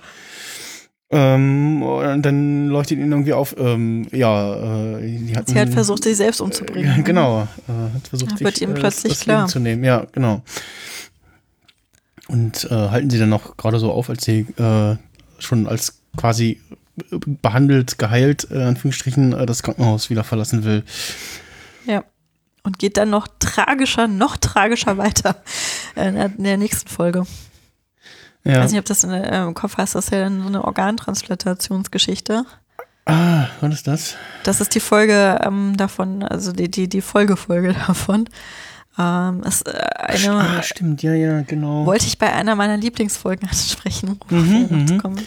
Ja. Ähm, na, das, also, äh, und, und, und diese Chill Tracy lernen wir eben kennen ganz früh, wo sie eben auf einer Ebene mit Elliot kommuniziert, wo die beiden in ihrem, in ihrem Leben auf so einer Ebene stehen, sehr karrieregetrieben, ähm, von gesellschaftlichem Druck belastet, dass sie Mhm. heiraten müssen, Kinder kriegen müssen, dass sie alles, alles irgendwie unter einen Hut kriegen müssen. Das sprechen die dort sehr schön und sehr auf ihre neurotischen Arten und Weisen an. Und ähm, lernen sie dann später kennen, äh, nochmal kennen, als sie dann eben probiert, ähm, ihren Freund vor den Altar zu bekommen mit, äh, mit so einem Schwangerschaftsscare, den sie da hat. Ähm, das ist übrigens, glaube ich, ist, ist das nicht sogar diese Brandon Fraser-Folge? Kommen die da nicht so? Ja, klar, das ist die, ähm, wo es um die Diagnose von Brandon Fraser geht. Ja, genau, von. Das, das, da, da kommen die nämlich beide drin vor, ähm, wo nämlich dann das Ergebnis, das Schwangerschaftsergebnis falsch ist und JD dann nämlich hofft, dass das Ergebnis von Brandon Fraser auch falsch ist. Ah, Deswegen- genau, ja, ja, wo es irgendwie darum, darum geht, so ver vertauschte äh, Proben und so. Ja, ja, genau. Genau, und wo, wo er Ja. dann so eine Parallelwelt, quasi so eine Parallelgeschichte aufzieht, um, wo, Wo diese, die, die und Handlung derselben, der, der einen Folge nochmal erzählt wird. Äh, genau, ja, und dann am Ende eben Folge. sich rausstellt, nee, es ist, ist genau alles wie am Anfang und das ist nicht Genau. anders. Da gibt es gibt's auch eine, eine ähnliche Folge vorher, ähm, wo zu Anfang äh, JD und Turk irgendwie einem Schmetterling zu gucken, der äh, äh, äh, ja, zusteuert auf das Dekolleté einer schönen Frau und das äh, Dekolleté eines dicken Mannes. Und, Ja, genau. Äh, ja, in der, in der ersten Variante dann bei der Frau landet und dann äh, in der zweiten Version auf dem Dekolleté des Mannes landet und daraus ergeben sich so Gegebenheiten und am Ende äh, ändert sich aber zumindest ein Fakt nicht und ja.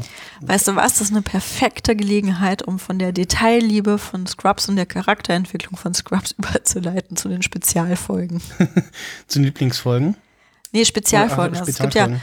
ähm, also du hast jetzt diese Schmetterlingsfolge angesprochen, ne, wo, wo so dann eben, also dieses äh, Butterfly-Effekt ähm, quasi, also was verändert sich durch den Flügelschlag eines Schmetterlings, Mhm. äh, thematisiert wird. Ich hatte jetzt gerade schon diese Folge, wo sie in so eine Parallelwelt quasi, also so eine Parallelhandlung aufziehen. Und davon gibt es echt viele. Also die, die Serie zeichnet sich ja ohnehin aus durch ähm, viel Fantasiewelten, Rückblenden, also Erinnerungssequenzen, durch, durch Fantasien, die durchgespielt werden. Also diese, diese Verträumtheiten von JD. Ähm, aber es gibt halt auch wirklich so ein paar total Spezialfolgen, ne? also die, die, die wir jetzt schon angesprochen haben. Und dann auch ähm, in der vierten Staffel ist dann diese Folge, wo sie dann tatsächlich eine Comedy abspielen. Ja. Also so, so eine, so eine Multikamera-Comedy mit, mit so Bright Colors, also so, so völlig überdrehte Farben und Lacher eingespielt und alles Mögliche. Im Oder eben Original Paz- vor, live vor Publikum aufgezeichnet. Genau. ja, wo dann, wo dann so eine, ähm, wo ein Patient eben da ist, also es, es, es fängt ganz, ganz lustig an. Ähm, es wird in den Medien berichtet, dass eben eine Krankheit ausgebrochen ist, ein, ein E. coli- äh, E. coli-Virus eben im Wasser war, glaube ich, ich weiß ich jetzt nicht mehr im Detail. Mhm. Und dann eben, sie sitzen dann alle zu Hause noch beim Frühstück und, und lassen dann so ihren Kopf sinken, so, oh, Oh Gott, die ja. Medien berichten irgendwas, okay, es stürmen alle auf uns ein. Und genau so Genau. kommt es dann eben. Vor, vor, Und, vor allem, äh, äh, ganz kurz noch, äh, fand ich ganz schön, kommen wir irgendwie ins Krankenhaus und ach, es geht ja, ist ja gar nichts los hier. Und dann so, so Ja, Jurassic Park mäßig, äh, Schwenk auf dem, auf dem Wasserglas, so äh, Wellen und auf einmal ja, Herdengetrampel zu hören und ja, dann werden sie halt doch So von Stampede dann, von, ja. Stampede, genau, werden sie eben doch von Massen überrannt und außen ziehen vom Krankenhaus da stehen die Leute schon stapelweise. Ja, genau, ja. Ähm, und äh, eine, ein Patient, der eben kommt auch mit ähnlichen Symptomen, ist, ähm, ach, jetzt äh, muss ich wieder gucken, wie er heißt. Ähm, Patienten. Ist hier, glaube ich, gar nicht aufgeführt. Muss müsste ich nochmal gucken jetzt. Ähm, es ist, glaube ich, auch tatsächlich einer, der bei Cheers mitgemacht hat oder, oder das entwickelt hat. Und ähm, es, es trägt, ist aber auch gar nicht so wichtig. Auf Mhm. jeden Fall ähm, äh, wird er eben ähm, abgefragt und beziehungsweise JD erkennt ihn eben, ist ein Fan von ihm, nimmt ihn dann eben unter persönliche Betreuung und ähm, hat dann zur Folge, dass, also My Life in Four Cameras heißt das, genau, jetzt habe ich sie nämlich gefunden. Meine Sitcom auf Deutsch.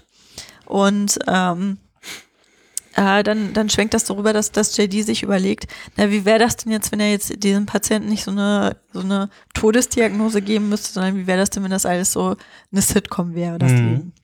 Und dann spielt diese ganze Serie erstmal so als Sitcom weiter, also diese ganzen 20 Minuten dann noch, um dann am Ende natürlich doch dahin zu wechseln, dass er todkrank ist und stirbt. Aber es ist einfach ähm, äh, so, so ein ganz anders gedreht da, ein ganz anderer Stil, der da reinkommt. Also passend dann eben auf dieses Sitcom-Thema, wo der Patient eben auch herkommt.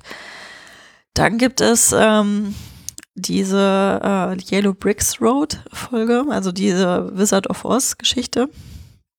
Ach, das Ähm, Ding, ja. Mit dem, dem Mä- Märchen. Nee, das, das Oder, ist ach, Princess ähm, Pride. Ja, Mä- Märchen ist nochmal spätere, ne? Genau, das ist am Ende von Staffel 6 oder 7. Ja. Ja, das fand ich aber auch sehr Ah. schön. Also äh, können wir erstmal das, also das, da wird dann, da liest Dr. Cox seinem Sohn eine Geschichte vor und und und und, und äh, äh, liest die nicht vor, sondern denkt die sich aus und das passt halt auf die Geschehnisse im Krankenhaus.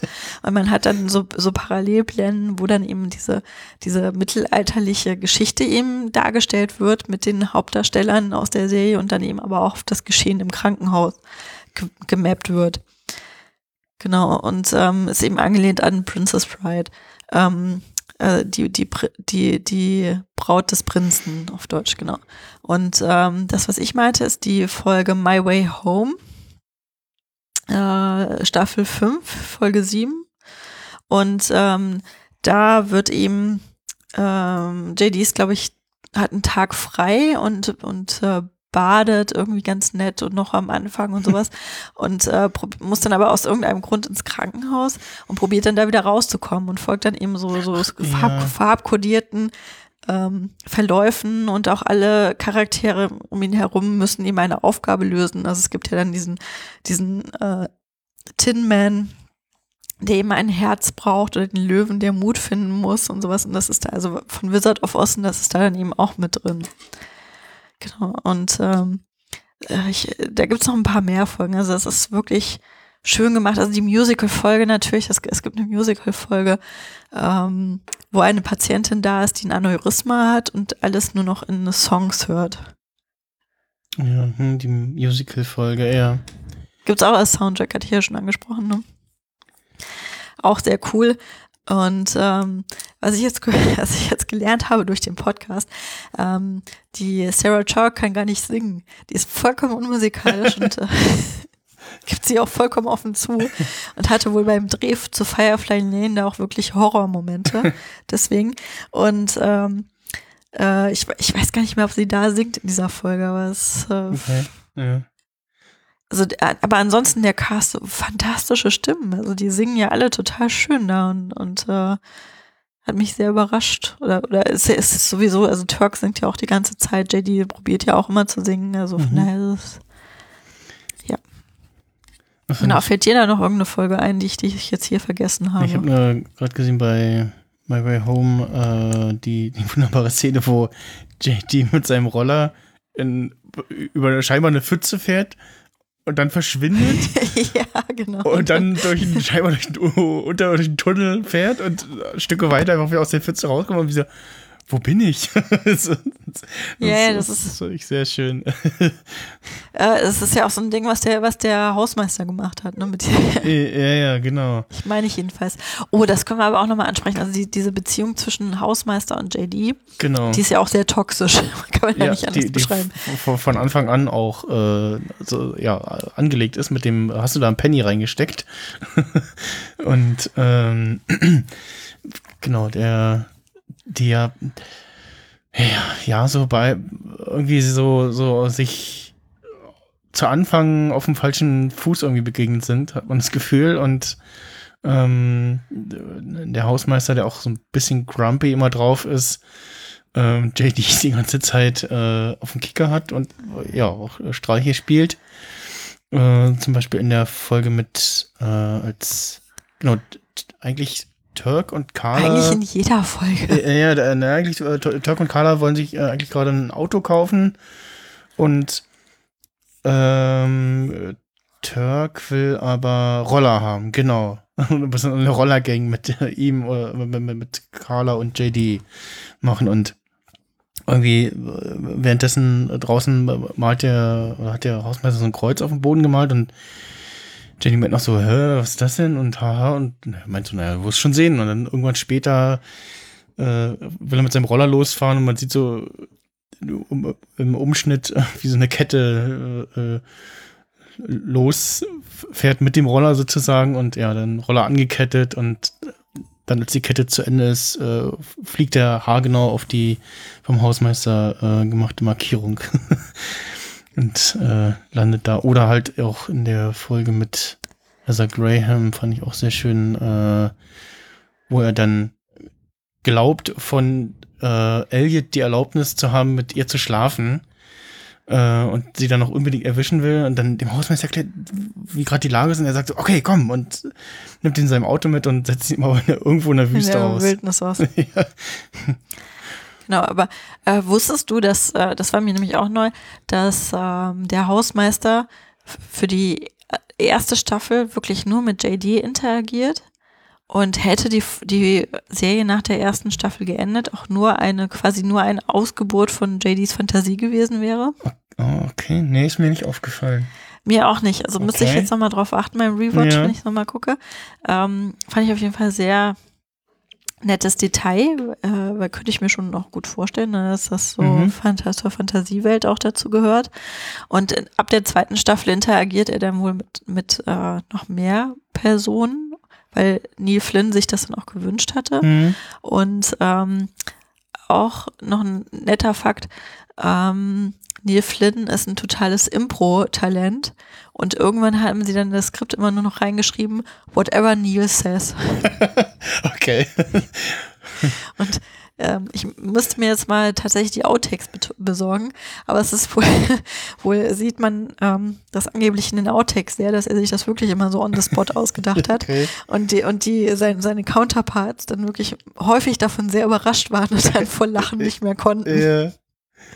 Also ja. Ja, äh, dieses äh, Stichwort äh, Fantasiewelt und äh, äh, nur eingebildeter Charakter, das äh, ist ja auch das, was ähm, später Dr. Cox mit ähm, Brandon Frasers Fraser. Figur hat, äh, wo es ja darum geht, dass ja er was Krebs diagnostiziert bekommt. Leukämie, genau. Le Leukämie, genau, ja. Ähm, und wenn man, also wenn man es weiß und darauf achtet, ähm, dann kann man das schon sehen, dass eigentlich nur Cox äh, ihn sieht und auch nur mit ihm interagiert und er dann am Ende der Folge irgendwie rausstellt äh, oder gesagt wird so, was glauben Sie, wo Sie hier sind? Und dann guckt er so und wacht quasi auf und merkt, oh, ich bin ja auf der Beerdigung äh, von, von Ben und ja, äh, der äh, war eigentlich schon die ganze Zeit verstorben und war nur noch in seiner Fantasie da. Genau. Ähm, vielleicht eine gute Überle Überleitung zu Lieblingsfolgen. Also es ist tatsächlich ja. eine meiner, meiner Lieblingsfolgen. Ist auch ähm, also mittlerweile eine meiner Lieblingsfolgen, sagen wir es mal so. Also ähm, ähm, das ist, ich müsste jetzt nochmal genau gucken, wie sie heißt und sowas, aber ich, ich kann sie dir im Detail beschreiben. Ähm, also es geht halt, also in der Folge oder, oder vorher, wir hatten es angesprochen, äh, Brandon Fraser spielt eben den, ähm, den Bruder von Jordan Sullivan und mhm. von, von Dennis Sullivan. Ach, meinst du, mir fällt jetzt der Name gerade ein? Hast du ihn gerade parat? Was, wen, wen meinst du? Den, den, den Namen von Brandon Frasers Charakter? Äh, Ben. Ben, danke. Ähm, auf jeden Fall ähm, Ben wird ihm in einer Folge, die wir gerade schon angesprochen hatten, die, die eben diese Parallel, äh, diesen Parallelhergang konstruiert wird, der eben mit Leukämie ähm, diagnostiziert. Zwei Staffeln später taucht er dann wieder auf, eigentlich zum Geburtstag von Jordans und äh, genau. Perry Cox Sohn, der ihm eins wird. Und ähm, es ist eben, sind eben zwei Jahre vergangen und er hat sich eben keiner Behandlung unterzogen, sondern war einfach auf Weltreise. Mhm. Und eben immer dabei diese Kamera, die war auch schon, schon das erste Mal, als wir ihn kennengelernt Die haben. Polaroid-Kamera, ja. Genau, ein elementarer Bestandteil von ihm. Der hat ja eben ständig Fotos gemacht und ist eben dann auch Teil der, des äh, cinematografischen Konzepts dieser Folgen, also der, der, wie, wie das also dargestellt wird. Und ähm, er sagt dann eben relativ früh am, am Anfang dieser Folge, also wird eben von Perry gefragt, wann denn diese Kamera denn mal aus der Hand liegen würde, nur wenn ich sterbe. Und es gibt dann eben so einen Wendepunkt in dieser Folge. Ähm, es ist auch so eine Parallelkonstruktion, dass eben JD hat, hat zur gleichen Zeit einen Patienten, der sehr an Herzproblemen leidet und den er, wo er eben nicht mehr weiß, wie er ihn weiter behandeln soll.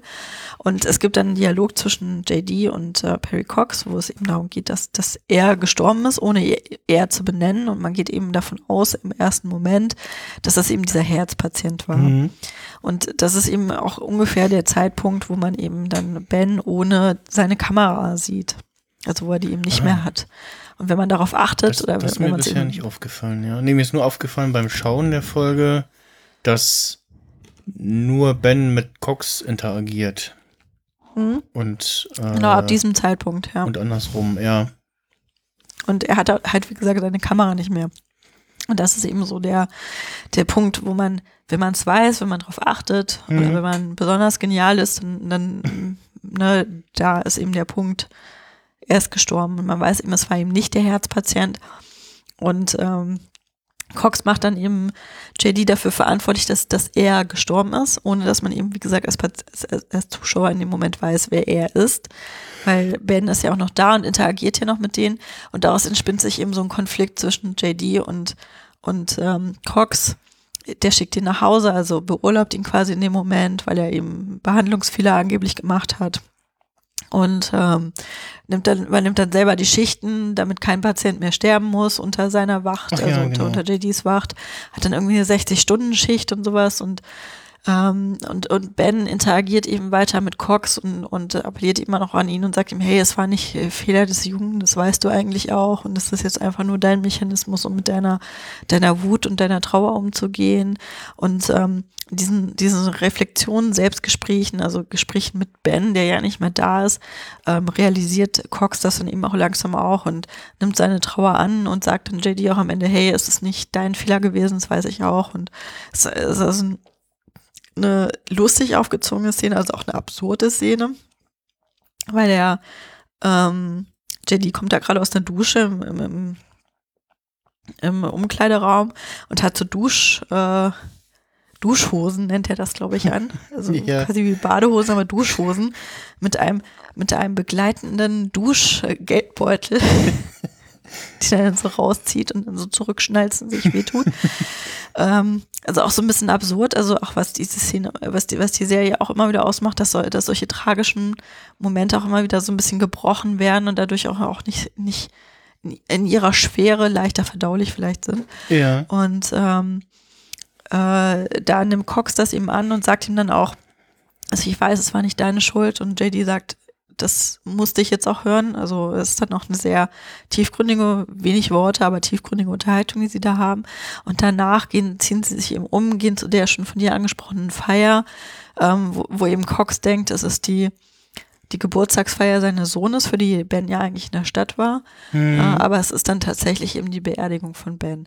Ähm, ist mittlerweile wirklich eine von meinen Lieblingsfolgen, was eben in dieser Konstruktion, wie es gemacht ist, in, in, in diesem, so ein bisschen dieses Sixth Sense, was da so mit drin ist. Ähm, ja. Ähm, auch, auch diese, diese Entwicklung oder, oder diese Unfähigkeit von Cox, das anzunehmen, äh, weil es ihn einfach auch trifft, weil es für ihn sehr nahestehender Mensch, wie die da miteinander umgehen, also wie, wie sie dann auch in dem Fall, also erwachsen ist jetzt schwierig, weil Cox ignoriert das ja am Anfang, aber also ganz am Anfang der Serie wären sie damit nochmal anders umgegangen. Also aber die, die, die, dieser, wie sie darüber dann reden können, ähm, wie sie wachsen daran, wie es für sie wirklich schlimm ist auch, aber, aber sie nehmen es dann irgendwie an und können damit umgehen und können miteinander reden. Ähm, das finde ich, finde ich wirklich eine meiner Lieblingsfolgen mittlerweile.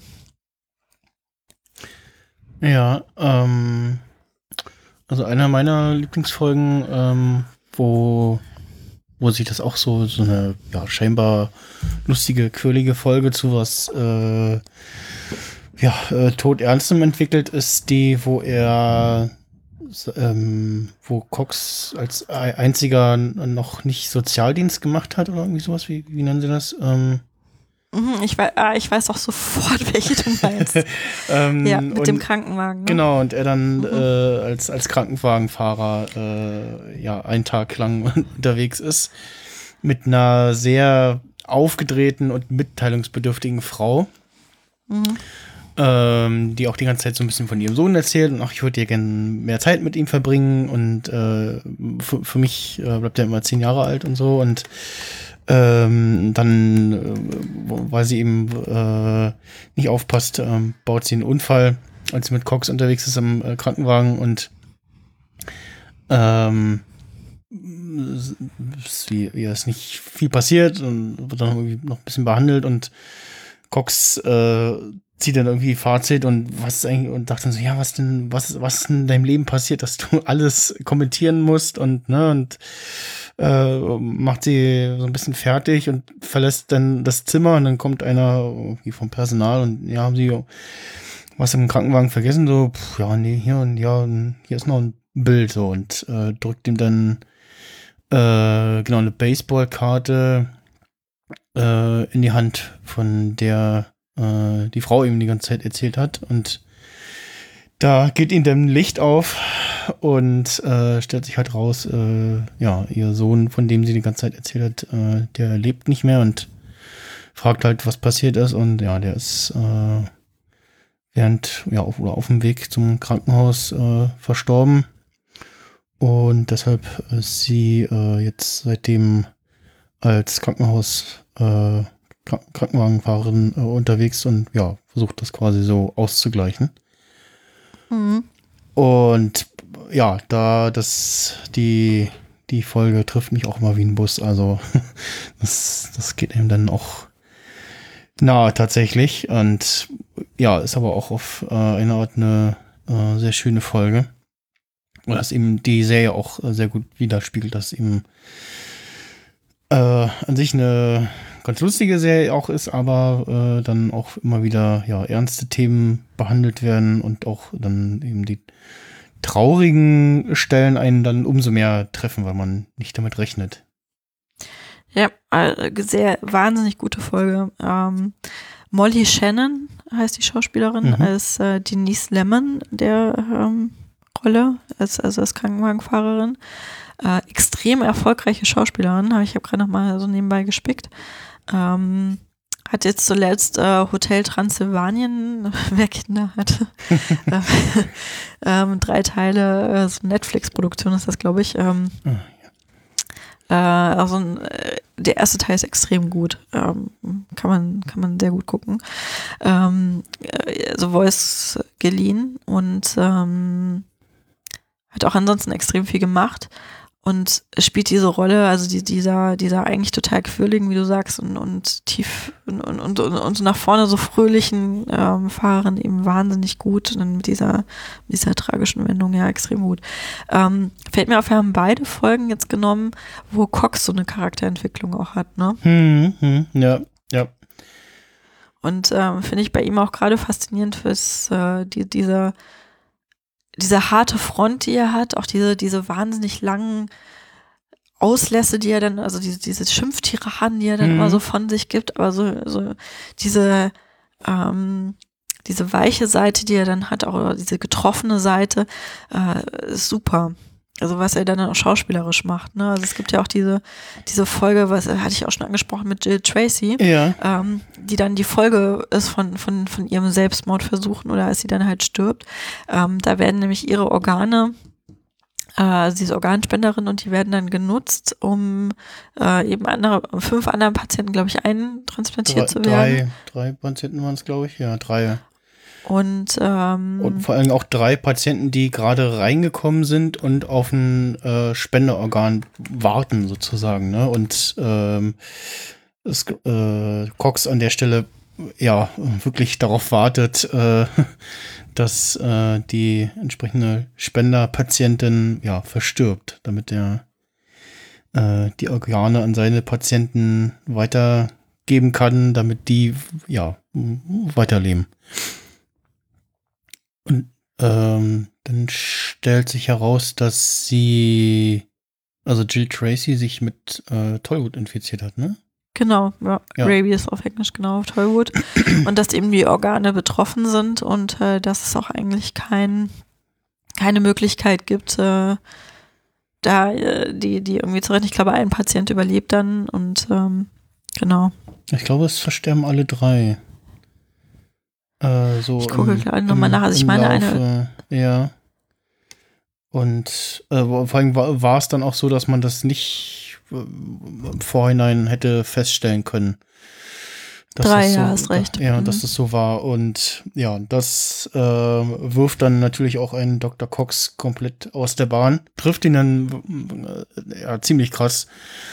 Und ist dann auch Thema über, ich glaube, ja, doch mehrere Folgen dann, äh, dass er, dass ja, es ihn quasi beruflich ausgenockt hat und ja, zu Hause sitzt und ja, ähm,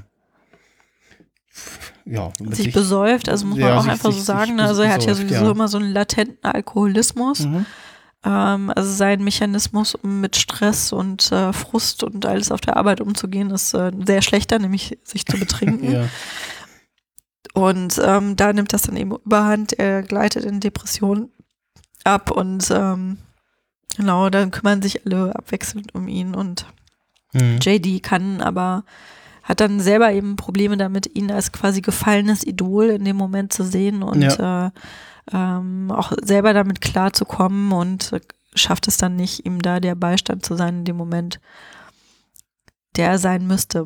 Also man sieht ja schon an den Sachen, die wir jetzt hier so, so in den letzten paar Folgen Besprechungen rausgezogen haben, dass dieses, es ist eine Comedy, ist sehr vordergründig. Also die Themen, die, die so durchbehandelt werden und, Mhm. und die, die so durchgezogen werden, die sind schon echt ganz schön hardcore eigentlich.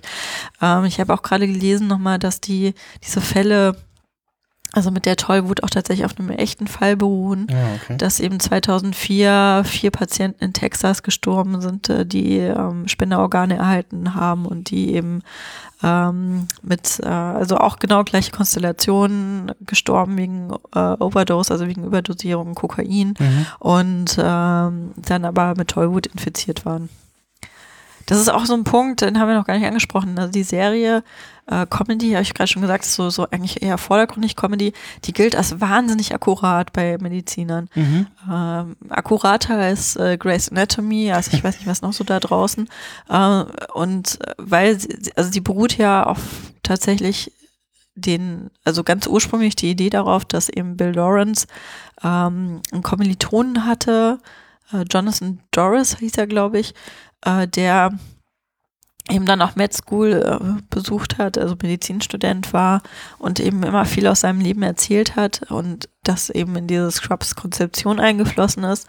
Und sie hatten dann aber auch zu jeder Staffel wohl immer ein paar Mediziner eingeladen, die sie befragt haben nach Anekdoten, aktuellen Fällen in der Presse aufgenommen Mhm. haben und dann eben auch Consultants hatten, die dann das Ganze ähm, während den Dreharbeiten eben überwacht haben und da Tipps gegeben haben. Das finde ich schon erstaunlich, dass das für so eine 22 Minuten so eine eigentlich Comedy-Serie Ja, so ernst genommen sagen, wurde. Ja, ja, ja. Das, das finde ich auch interessant, dass das, äh, ja, dass man sich mit so, ja, dem mediz- medizinischen Background so sehr beschäftigt für, ja, eigentlich ein, ja, fa- fast, fast nur Konstrukt für eine Serie sozusagen, ne? Genau, aber wir hatten ja auch ganz am Anfang gesagt, es ist eigentlich so, so diese medizinischen Fälle stehen eigentlich so ein bisschen im Hintergrund. Ne? ja, also es, es, es gibt so ganz selten mal so, ja, so hausartige Spezialfälle so, ne, wo irgendwie äh, gerätselt wird, was ist es, aber ähm, das eh- tatsächlich, wie du sagst, eher selten im Vordergrund steht, ja. Ähm, Mhm. Passend dazu habe ich noch ähm, mitgebracht als äh, Pick auch tatsächlich ähm, von dem Podcast DVDL Seriendialoge. Äh, den's, äh, der ist inzwischen eingestellt, glaube ich. Also ja. Äh, ja, leider, Ulrike Klode hat den gemacht. Mhm, ja. Genau, ähm, bin ich damals drauf gestoßen. Äh, ist ein äh, Podcast von, wie du schon gesagt hast, Ulrike Klode, in der sie mit lauter Serien und Fernsehmacher und Macherinnen auch vor allem spricht. So irgendwie allen, alles mögliche Leute, die irgendwie im Fernsehen involviert sind. Ähm, und da gab es dann eben auch eine Folge, wo darüber gesprochen wurde, ja, wie viel Wahrheit steckt denn eigentlich so in den ganzen Krankenhausserien, die wir alle so äh, verinnerlicht haben. Und ja, da wurde in meiner Erinnerung auch äh, Scrubs, glaube ich, äh, hervorgelobt, äh, was die, ja, äh, äh, korrekt ja, was, was die, was die Hintergrundinformationen angeht, wie korrekt recherchiert das ist und die Fachbegriffe etc. Ja. Ja, und auch allgemein äh, der Podcast auch zum Nachhören noch sehr interessant. Ich habe tatsächlich dann in der Vorbereitung mal äh, ein bisschen gegoogelt, was so äh, ähm, an äh, Forschung zu Scrubs rauskommt. Und ganz viel ist mir im Bereich ethische, Medi also Medizinethik begegnet. Also auch das, was ich vorhin schon angesprochen hatte mit diesem, mit diesem Professor aus mhm. Florida, der eben diese Patientenversorgung mit den 15 Sekunden da als Beispiel herausgenommen hat, wo das thematisiert wird und warum ähm, solche äh, Serien oder, oder solchen überhaupt Medienkonsum dann auch eine ganz gute Ergänzung für die Medizinethik sind, weil da teilweise eben sehr viel drinsteckt.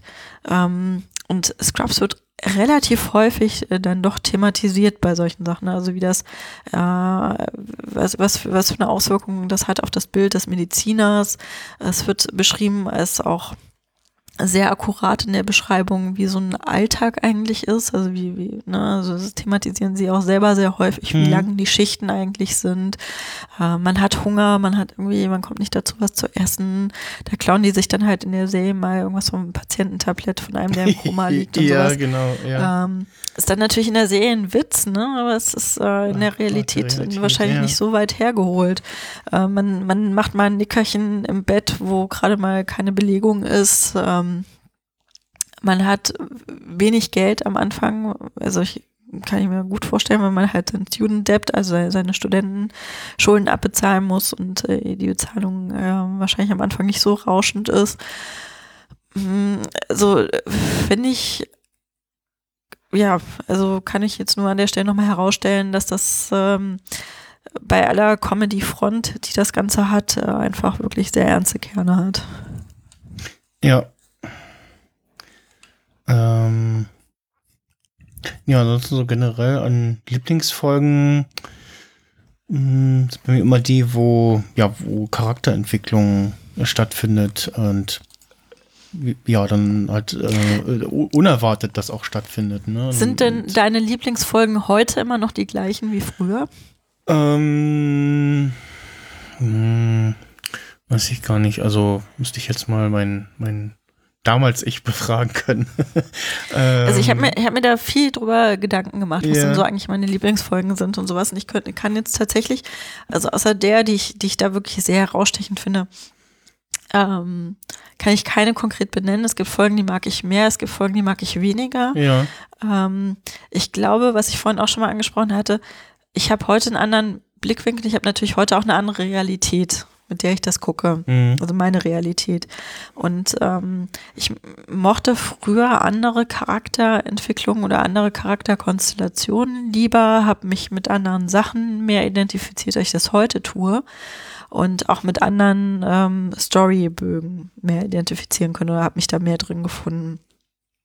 Und ähm, es gab mal ähm, zu Gilmore Girls gab es mal so ein, so ein, ja, Witz nicht, aber als, ich, als das ausgestrahlt worden ist, war ich, ähm, also trifft auch auf mich zu, ich, es kommt jetzt nicht von mir, aber ich zitiere es an der Stelle mal, war ich so alt wie Rory, also die Tochter. Mhm. Und wenn ich es jetzt heute nochmal gucke oder als ich es nochmal geguckt habe, war ich so alt wie die Mutter. Okay. und das ist, das äh, gespiegelt das, glaube ich, ganz gut wieder, dass, dass sich sowas einfach auch mit der Sehsituation sehr ändert. Und ich kann mich tatsächlich auch nicht ganz dran erinnern, was ich damals besser fand. Also ich fand wahrscheinlich JD damals auch ähm, toller, als ich ihn heute finde. Mhm. Ja, also heute sehe ich da auch einfach dieses sehr problematische Männchen, Mhm. das da mit, seiner, mit seinem eigenen Leben einfach nicht klarkommt und äh, ähm, hoffe für Elliot, die, mit der er dann ja später zusammenkommt, dass er das mal alles überwunden hat und dann auch erwachsen geworden ist. Ähm, aber ich glaube, damals fand ich den cooler, als ich ihn heute finde. Ne? Damals äh, hat man ja dann auch so, also in dem Alter, ne, Studienbeginn, ähm, auch, auch selber so mit seinen Neurosen etwas kokettiert, die man natürlich bis heute dann auch gerne zumindest angenommen und im Griff habend äh, sehen möchte. Mhm. Und äh, finde ich, so, so, so in dieser Reflexion fand ich das jetzt für mich auch mal wieder ganz erhellend. Also ich, ich finde heute, was ich, was ich damals total langweilig fand, ja, sind diese Plots mit, mit Carla, mit der, mit der Schwangerschaft und mit, äh, mit den, der postnatalen Depression und sowas. Ja, Aber heute ja, würde ich klar. sagen, hey, ey, super, dass sie das thematisiert. Ja, es hat mich zum Glück selber nicht betroffen. Aber ich weiß, dass es eben ein großes Thema ist Mhm. und ein immer noch totgeschwiegenes Thema. Und ähm, deswegen finde ich das umso fantastischer, dass es dann da thematisiert wird und kann das heute feiern. Damals dachte ich eher so, oh, warum müssen sie das jetzt reinbringen? Ne? Mhm. Also es hat sich bei mir schon geändert. Ja, bei mir sind es äh, so vorwiegend so äh, die Folgen so mit diesen ja, Problematiken, die wir vorhin angesprochen haben. Also wo äh, F- Frauenstereotypen irgendwie äh, ja äh, im Vordergrund gestellt werden, wo Homophobie irgendwie äh, ein Thema, ein Thema ist, ne, wo man schon noch über den einen oder anderen Witz lacht, aber äh, ja, es dann äh, nicht mehr ganz so lustig findet wie früher. Ähm, beziehungsweise dann auch die, die, ja, äh, wo sich dann über die ja, Figuren wie Ted oder Duck oder eben Todd lustig gemacht wird und man jetzt heute äh, die eigentliche Problematik dahinter erkennt. Und ähm, dass da dann so ein bisschen der Witz ja dadurch äh, verloren geht oder auf der Strecke bleibt, sag ich mal. Und mh,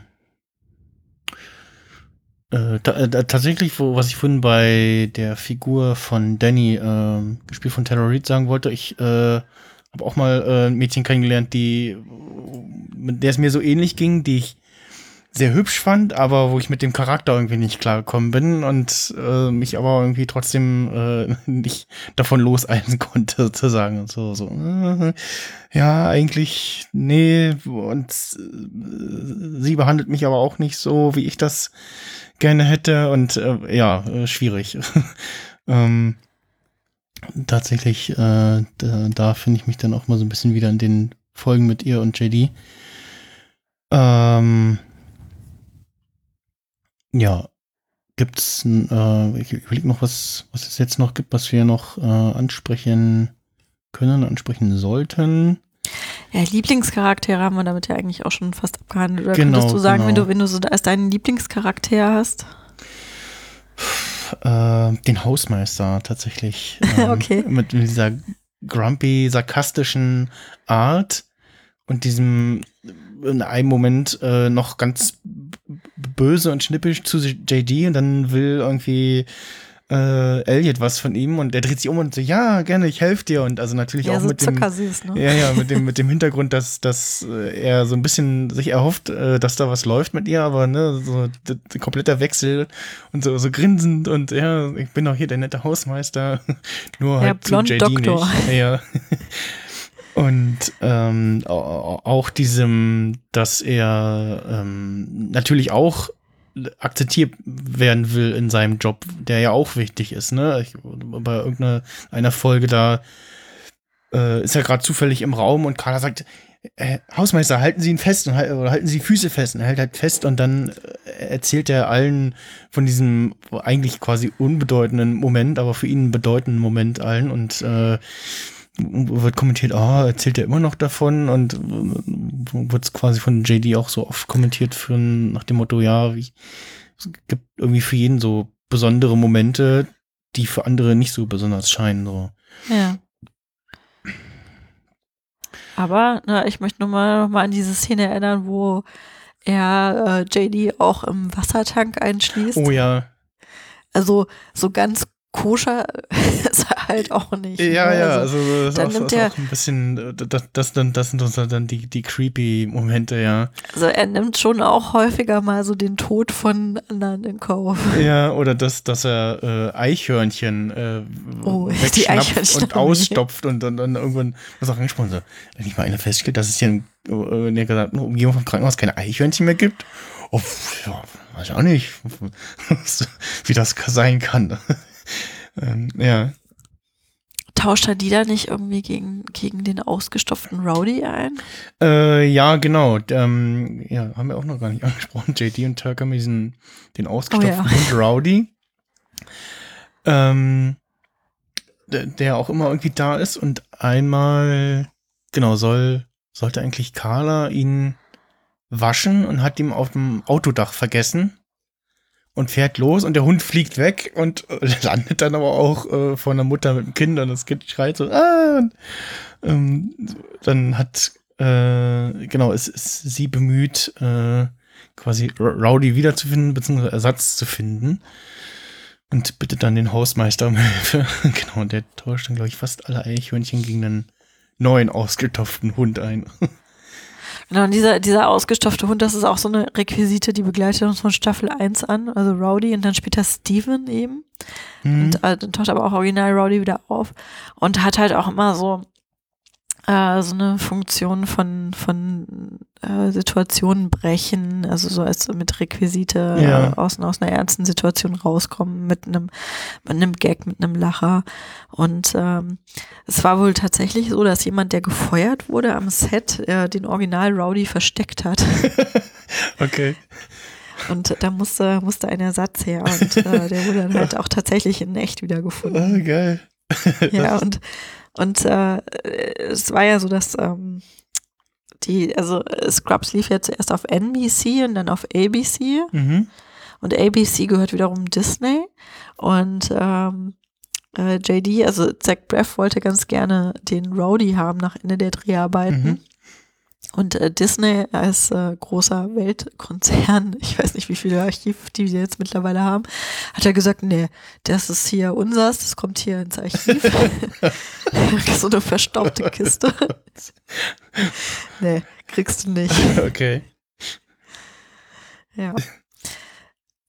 Also äh, solche, solche Mechanismen, also wie es den Rowdy eben, die gibt es halt auch äh, sehr viele in der Serie, ne? also dass man eben solche ähm, komischen, äh, Comical Relief heißt es im Englischen, dass man dann Mhm. sowas äh, so mit, mit äh, irgendwelche Requisiten oder mit ähm, mit äh, so bestimmten Verhaltensmustern, also so, so Cox Rants, die ich vorhin schon angesprochen Mhm. hatte, also diese immer sehr langen Reden, die sind dann zum Beispiel auch immer dafür da, so, oder dieses, von ihm dieses, dieses Silbenlangziehen, ähm, gehört dann da auch zum Beispiel dazu. Mhm. Ja, das mit, mit dem mit Rowdy erinnert mich aber auch an den ähm, Kaktus aus Stromberg, äh, den es die ganze Folge über gibt und äh, zumindest wird das gesagt, ist es immer derselbe Kaktus, der dann auch wächst und äh, auch im Film, äh, Stromberg-Film dann noch zu sehen ist und dann halt nicht mehr so ein kleiner Kaktus ist, sondern schon doch äh, prächtig gewachsen ist. Ähm, ja, tatsächlich soll das auch äh, laut äh,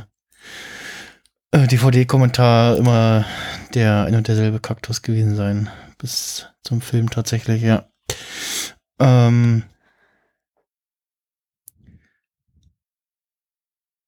ja, wie gesagt, ansonsten äh, auch immer, äh, wie schon oft erwähnt, Highlight immer wieder die, die Gastauftritte von irgendwelchen bekannten Figuren in natürlich am besten irgendwelchen komplett konträren äh, äh, Figuren. Ähm, oder äh, als äh, sie selbst natürlich auch. Ähm, oder halt, ja, Michael J. Fox als äh, Arzt mit Neurosen, äh, der in seiner Figur den, ja, sein, seine Parkinson-Krankheit versteckt, sozusagen. Oder kaschiert. Ja, Obsessive Compulsive Disorder, ne, OCD ist heißt dann eher da so drüber spielt.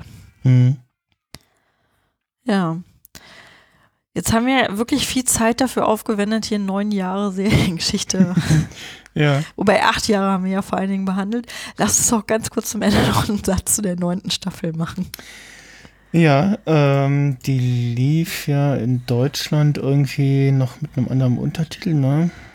Med School war Med das. School, ja. Oder, oder, oder, oder Interns war das dann? Interns waren es, glaube ich, auf im Original und äh,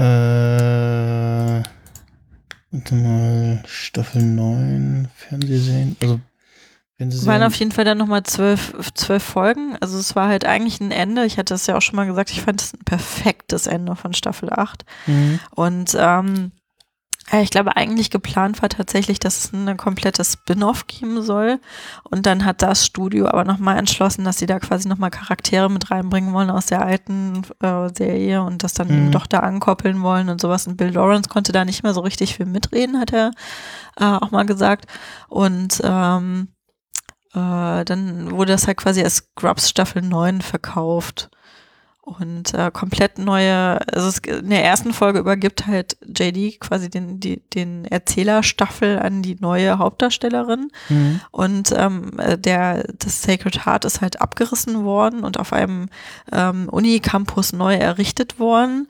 Alte Charaktere, also es sind eigentlich noch Turk und äh, Cox da, die sind dann tauchen vor allen Dingen als Uni-Professoren auf. JD und Sarah Chuck, also äh, er jetzt so in Gastauftritten eher. Mhm. Und ähm, es dreht sich dann eben eher um diese Studenten, also um dieses auch Studentenleben, Medizinstudium. Äh, ich ich finde, das hat so seine eigene Qualität und es ist auch durchaus sehr lustig. Ähm, Sie hätten es wirklich einfach als Spin-off gestalten sollen, finde ich. Dann hätte das vielleicht auch mehr Zukunft gehabt. Ja, genau. Also also ich jetzt als äh, Spin-off hätte ich es mir tatsächlich auch angeguckt und mm, ja, es ist also fast so ein bisschen schade, dass da, dass das nicht, dass da nicht genug Durchhaltevermögen äh, bewiesen wurde. Dann hätte sich da vielleicht noch was draus entwickeln können. Also die, die Charaktere sind ja durchaus auch sehr nett gestaltet dort, ne? also sehr gut Mhm. konzipiert auch wieder. Ähm, da hätte sich wirklich, also wie du schon sagst, da hätte sich wirklich was draus entwickeln können. Also da haben sie, glaube ich, einfach den taktischen Fehler gemacht, dass sie das zu sehr darauf aufgesetzt haben. Man kannte halt da seit acht Jahren seine Scrubs-Familie. Das Ende war einfach wirklich äh, ein Träumchen. Ja. Und ähm, es war dann sehr bemüht, um das da wieder anzukoppeln. Und also es gibt auch genug Leute, die bis heute sagen, Scrubs hat acht Staffeln fertig. Ja, ja, ja. Ja, ich glaube, als was vor einer Weile noch mal auf äh, äh, irgendwie Gerüchte gab, dass irgendwie mit Netflix irgendwie eine Fortsetzung gibt oder einen Film oder irgendwie sowas. Ähm, da wurde auch ein entsprechendes Foto auf Instagram gepostet und da stand dann auch äh, maybe Staffel 10 und dann in Klammern äh, Sternchen 9 ähm, äh, dran so, ne? Und ja, äh, ist also auch intern Ja, auch dann, dann so hier der, der, der, Hausmeister, ne, Lieblingsfigur. Das ist auch so eine coole Szene übrigens, der, die so diesen Übergang Staffel 8, Staffel 9 bisschen, finde ich, auch sehr hübsch gestaltet. Ähm, so ganz am Anfang äh, sieht man noch mal so eine Einblendung mit ihm, Hm? Vor so relativ neutralem äh, Hintergrund, mit so ein bisschen Leuchtflur. Also so ein Flur, der so ein bisschen mit LED-Leuchten ausgestaltet ist, könnte überall sein. Und da fragt er eben, wo ähm, äh, JD, er sagt irgendwie, er er benennt ihn irgendwie anders, wo der sei. Ja. Und dann wird eben, wird, sagt Turk eben, nee, der ist weg. Der ist nicht mehr da, der ist jetzt, der arbeitet jetzt woanders. Ja. Und dann, dann lässt der Hausmeister seinen Wischmopp fallen und geht und wird nie wieder gesehen. ja, genau. ja, stimmt. Ja, das finde ich dran wieder. Ja, das fand ich auch sehr schön. Ja, ja. Ja, also es hatte den Hintergrund, dass Neil Flynn wohl so einen optionalen Vertrag hatte. Äh, wenn er nicht keine andere, äh, keine andere Rolle findet bis zum Zeitpunkt, wo eben Staffel 9 gedreht wird, dann spielt er da nochmal mit. Und da hat dann aber zum gleichen Zeitpunkt eben The Middle angefangen und das hatte Mhm. er dann auch wiederum neun Staffeln und da hat er dann eben, hat er seine vertraglichen Verpflichtungen gehabt und hat die dann wahrgenommen. Aber gut gelöst, also und, und Ja. fand ich wirklich äh, mit dem besten Übergang, den sie da gestalten konnten. Aber halt trotzdem wäre schöner gewesen, wenn sie es einfach äh, abgekoppelt hätten. ja. Ähm, ich sehe hier gerade in meinen Notizen noch, äh, dass, dass ich hier mir was zu Referenzen aufgeschrieben hatte. Finde ich tatsächlich nochmal erwähnenswert. Vielleicht können wir das so als, als Ausgang machen. Wir haben jetzt wirklich lange gesprochen. ne? Ja. Ich, ich Ähm, glaube, ich werde den Podcast auch in, in zwei Teilen äh, tatsächlich dann. Ich, ich raushauen. meine, wir haben auch, also das hatte ich ja, glaube ich, ganz am Anfang gesagt, wir haben die Freude und die, die Last, dass wir über eine Serie sprechen, die abgeschlossen ist, Mhm. die äh, und die eben wirklich neun Jahre lang lief. Ne? Das ist, die hat ähm, 182 Folgen. Das ist wirklich viel und das ist auch wirklich eine gehaltvolle Serie. Also man glaubt das gar nicht, wenn man so, so Scrubs, so Comedy, ja, komm. Mhm. Mhm. Ne? Aber also habe ich, ich hoffe, wir haben das jetzt aufgezeigt, wie, wie viel da wirklich drinsteckt in dieser Serie. Ähm, was ich aber wirklich nochmal äh, rausstellen möchte, ist so dieses, also Scrubs hat eine wahnsinnige Fangemeinde, auch nach wie vor noch. Und ähm, es wurde dann auch in vielen Serien referenziert. Zum Beispiel in Big Bang Theory von, äh, von Sheldon geadelt mit so, was könnte daran nicht perfekt sein, also an Scrubs. ja. Also taucht, taucht da in vielen aus. Äh, Scrubs selber referenziert natürlich aber auch viel. Also es ist äh, ähm, zum Beispiel sehr schön dann auch der Verweis auf Grey's Anatomy. Es ist, als ob sie unser Leben beobachten und im Fernsehen abspielen. ja, genau. Ja. Oder auch äh, sehr, sehr prominent natürlich, äh, äh, verdammt, der Tony Shalhoub äh, als ähm, Monk. ja, Monk äh, ähm, als Scrubs und Monk für ein Emmy nominiert waren. War es Emmy, ja, ne? Ja, äh, die, die Hauptdarsteller, genau. Also Ja. Zach Braff und Tony Shalhoub. Ja. Und Tony Shalhoub mal wieder äh, den Emmy gewonnen hat äh, oder Preis abgeräumt hat und ja. Ähm, ich, ich schaue auch gerade nebenbei mal auf äh, Rating Graph und äh, da kommt ja die Serie durchweg gut weg. Also ist auch ah ja, gut, dass du es ansprichst, ja. äh, so Bewertungen hält sich sehr stabil. Also es gibt da so einzelne Folgen, die so hervorstechen, aber es ist jetzt nicht so wie bei anderen Serien, dass es da irgendwie so ein Auf und Ab gibt oder so gegen Ende so ein, so ein, so ein Abwärtstrend. Äh, Ausreißer ist natürlich die von uns gerade schon angesprochene neunte Staffel, Staffel. die da wirklich einen, einen- einen Abstecher nach unten macht. Genau, also äh, Rating Graph ist so, ein, so, ein, ähm, so eine Seite, wo eben man die Entwicklung der Bewertung über Staffeln und Folgen hinweg sich angucken kann, äh, was wirklich sehr spannend ist für die Mhm. meisten Serien.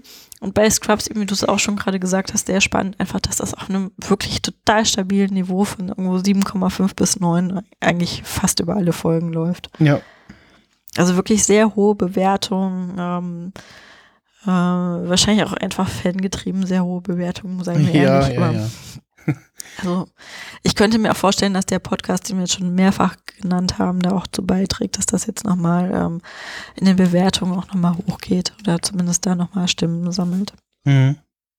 Ja, äh, dazu nochmal, ähm, wenn ich, was, was du das oder was Erik, hat der Erik das gesagt, dass der Podcast, ich glaube Erik war das, äh, dass der Podcast äh, durchaus ähm, nicht so wirkt, als jetzt, als wenn das nochmal so zum, zum Ups Upsale von, von äh, Scrubs irgendwie gedacht ist, sondern tatsächlich äh, die Leute, die da alle mitmachen, äh, Lust darauf haben. Oh, die haben so einen Spaß daran, das kannst du dir nicht vorstellen. also, das macht wirklich auch Spaß, anhören, dazu ja. zu hören. Also ich, ich hatte es äh, schon mal gesagt, als ich ihn vorgestellt hatte, kurz. Also ähm, Donald Faison hat, äh, sagt ja auch, also er, er ist eigentlich bei fast jeder Folge, jetzt zumindest in, äh, in den letzten, die ich gehört habe, total stoned.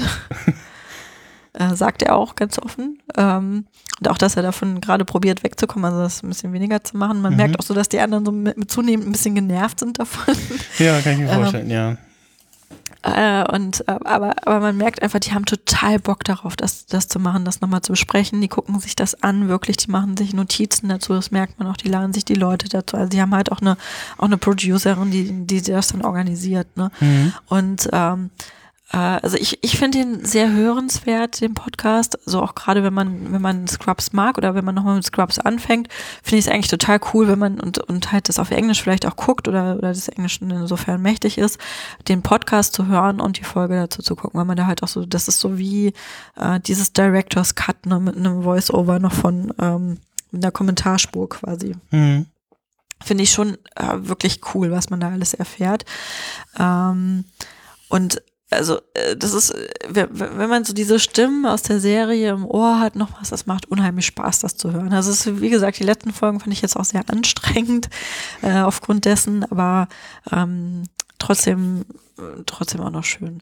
Und was ich auch gut finde, ähm, die probieren jetzt auch diese Sachen, die wir angesprochen haben, diese, diese serienimmanenten Problematiken, also die, die Witze auf, aufgrund von, also gegen, also die transphoben Witze, die homophoben Witze, Sexismus, Misogynie, probieren Mhm. die da auch schon wieder einzuordnen, ne? Und äh, das auch auf ein heutiges Niveau zu bringen und zu sagen, ah, war nicht ganz so cool, ne, was wir damals gemacht haben. Ja. Auch so Begrifflichkeiten, die man damals vielleicht noch benutzt hat, die würde man heute so nicht mehr benutzen.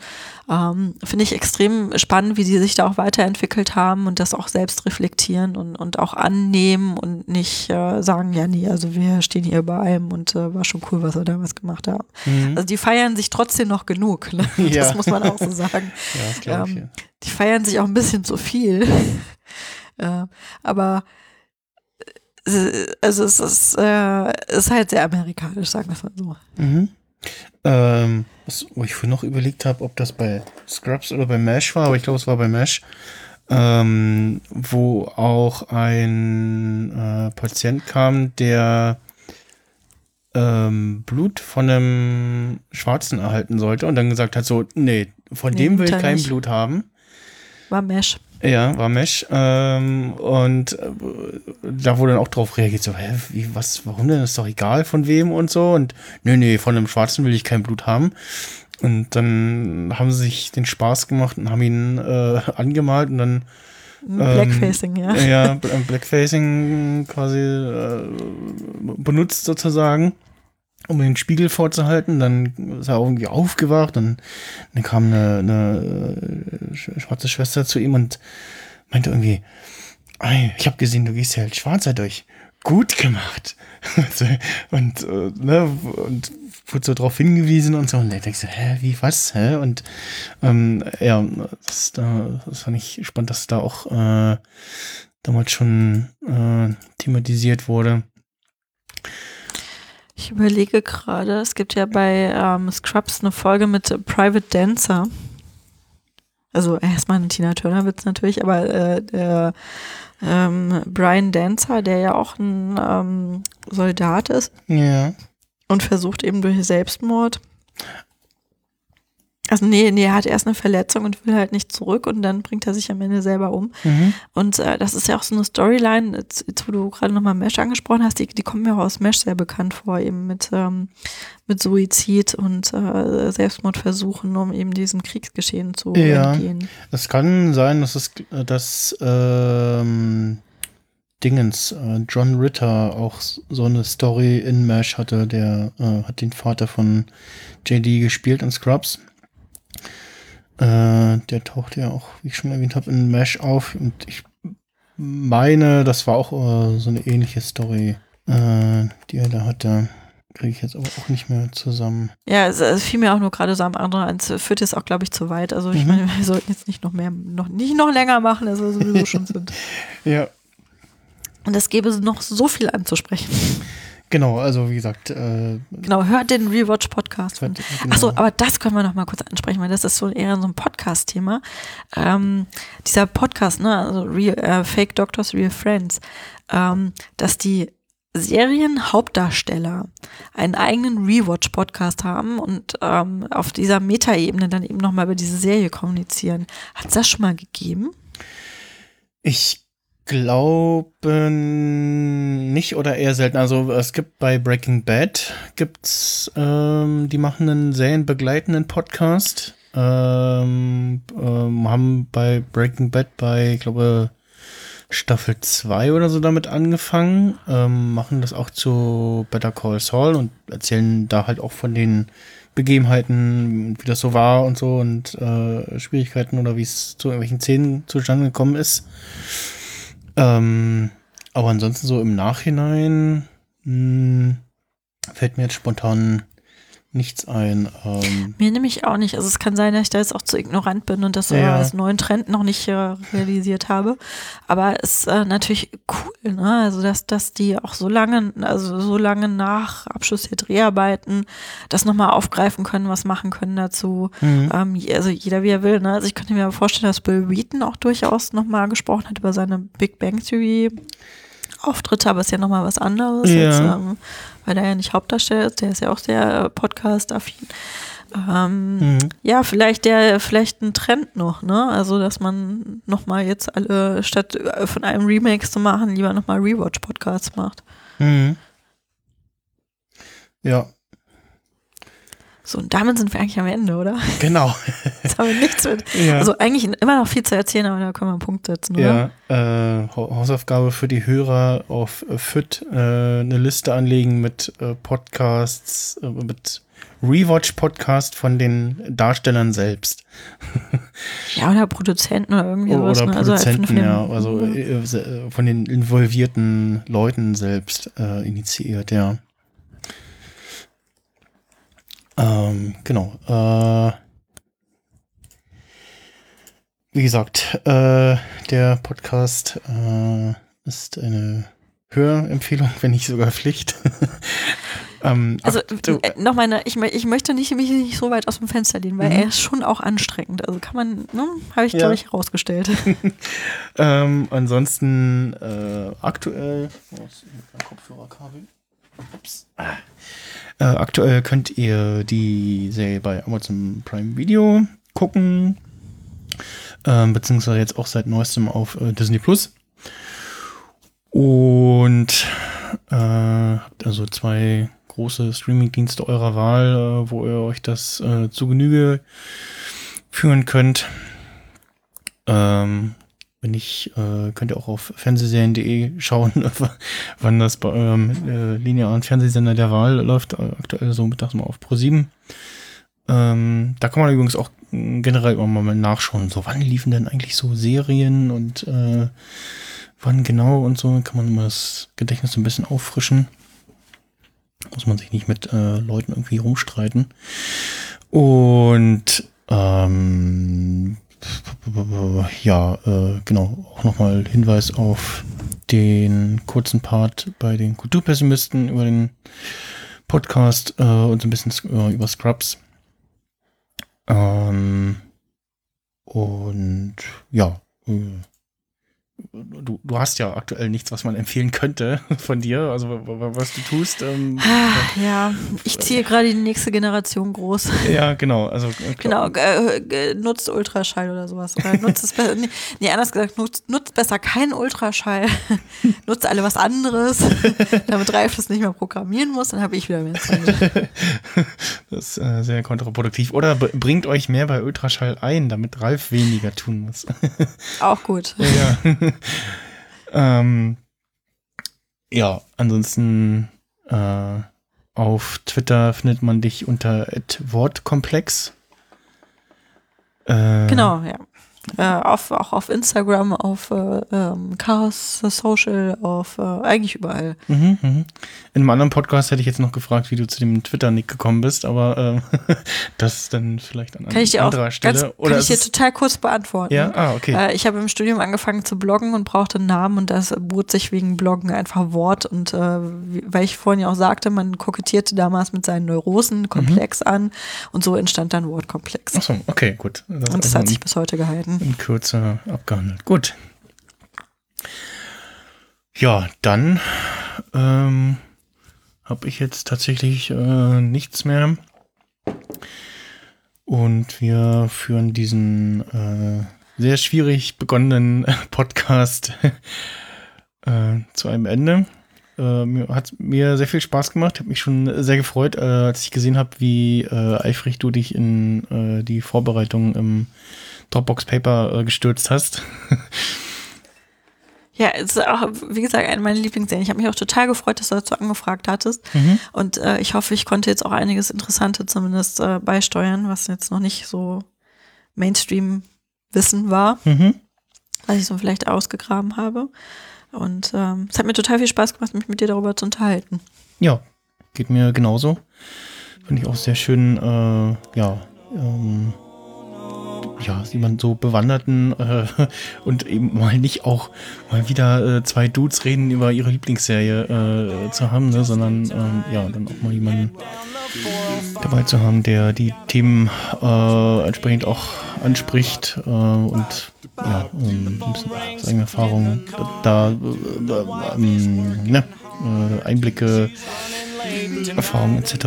bringen kann und so ein bisschen auch äh, der Perspektive heraus drauf stößt. Ähm, ja, dann würde ich sagen, äh, vielen Dank fürs Zuhören. Hinterlasst uns doch mal einen Kommentar äh, auf der Seite zum Podcast, was eure Lieblingsfolgen sind oder Lieblingscharaktere oder ob wir noch irgendwas total Wichtiges vergessen haben zu erwähnen, was äh, unbedingt noch irgendwie Erwähnung finden sollte im Nachhinein. Und dann würde ich sagen, ähm, tschüss und bis demnächst. Tschüss. won't get you very far. There ain't no hand to break your fall. Well, I know what I've been told. You gotta know just when to fold. But I can't do this all on my own. No, I know I'm no Superman. No, no, no, no. I'm no Superman. No, no, no, no, no. That's right. You've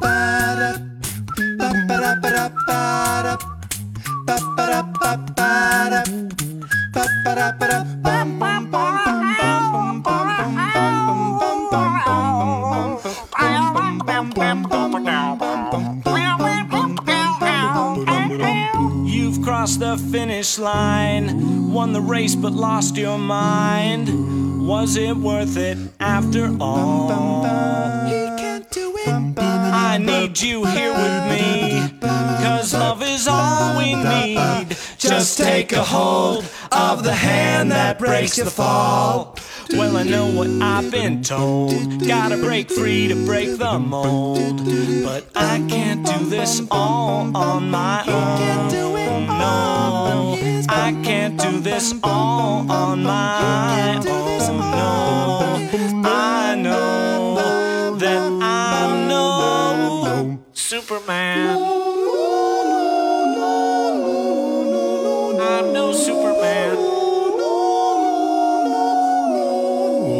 He can't do it. No, no, someday we'll be together. No, I'm no Superman. Someday, someday we're gonna be someday. someday, Mouth to mouth. someday, Someday we're gonna be together. No, I'm no Someday we're gonna be someday soon. Someday soon. Oh no, I'm no Superman.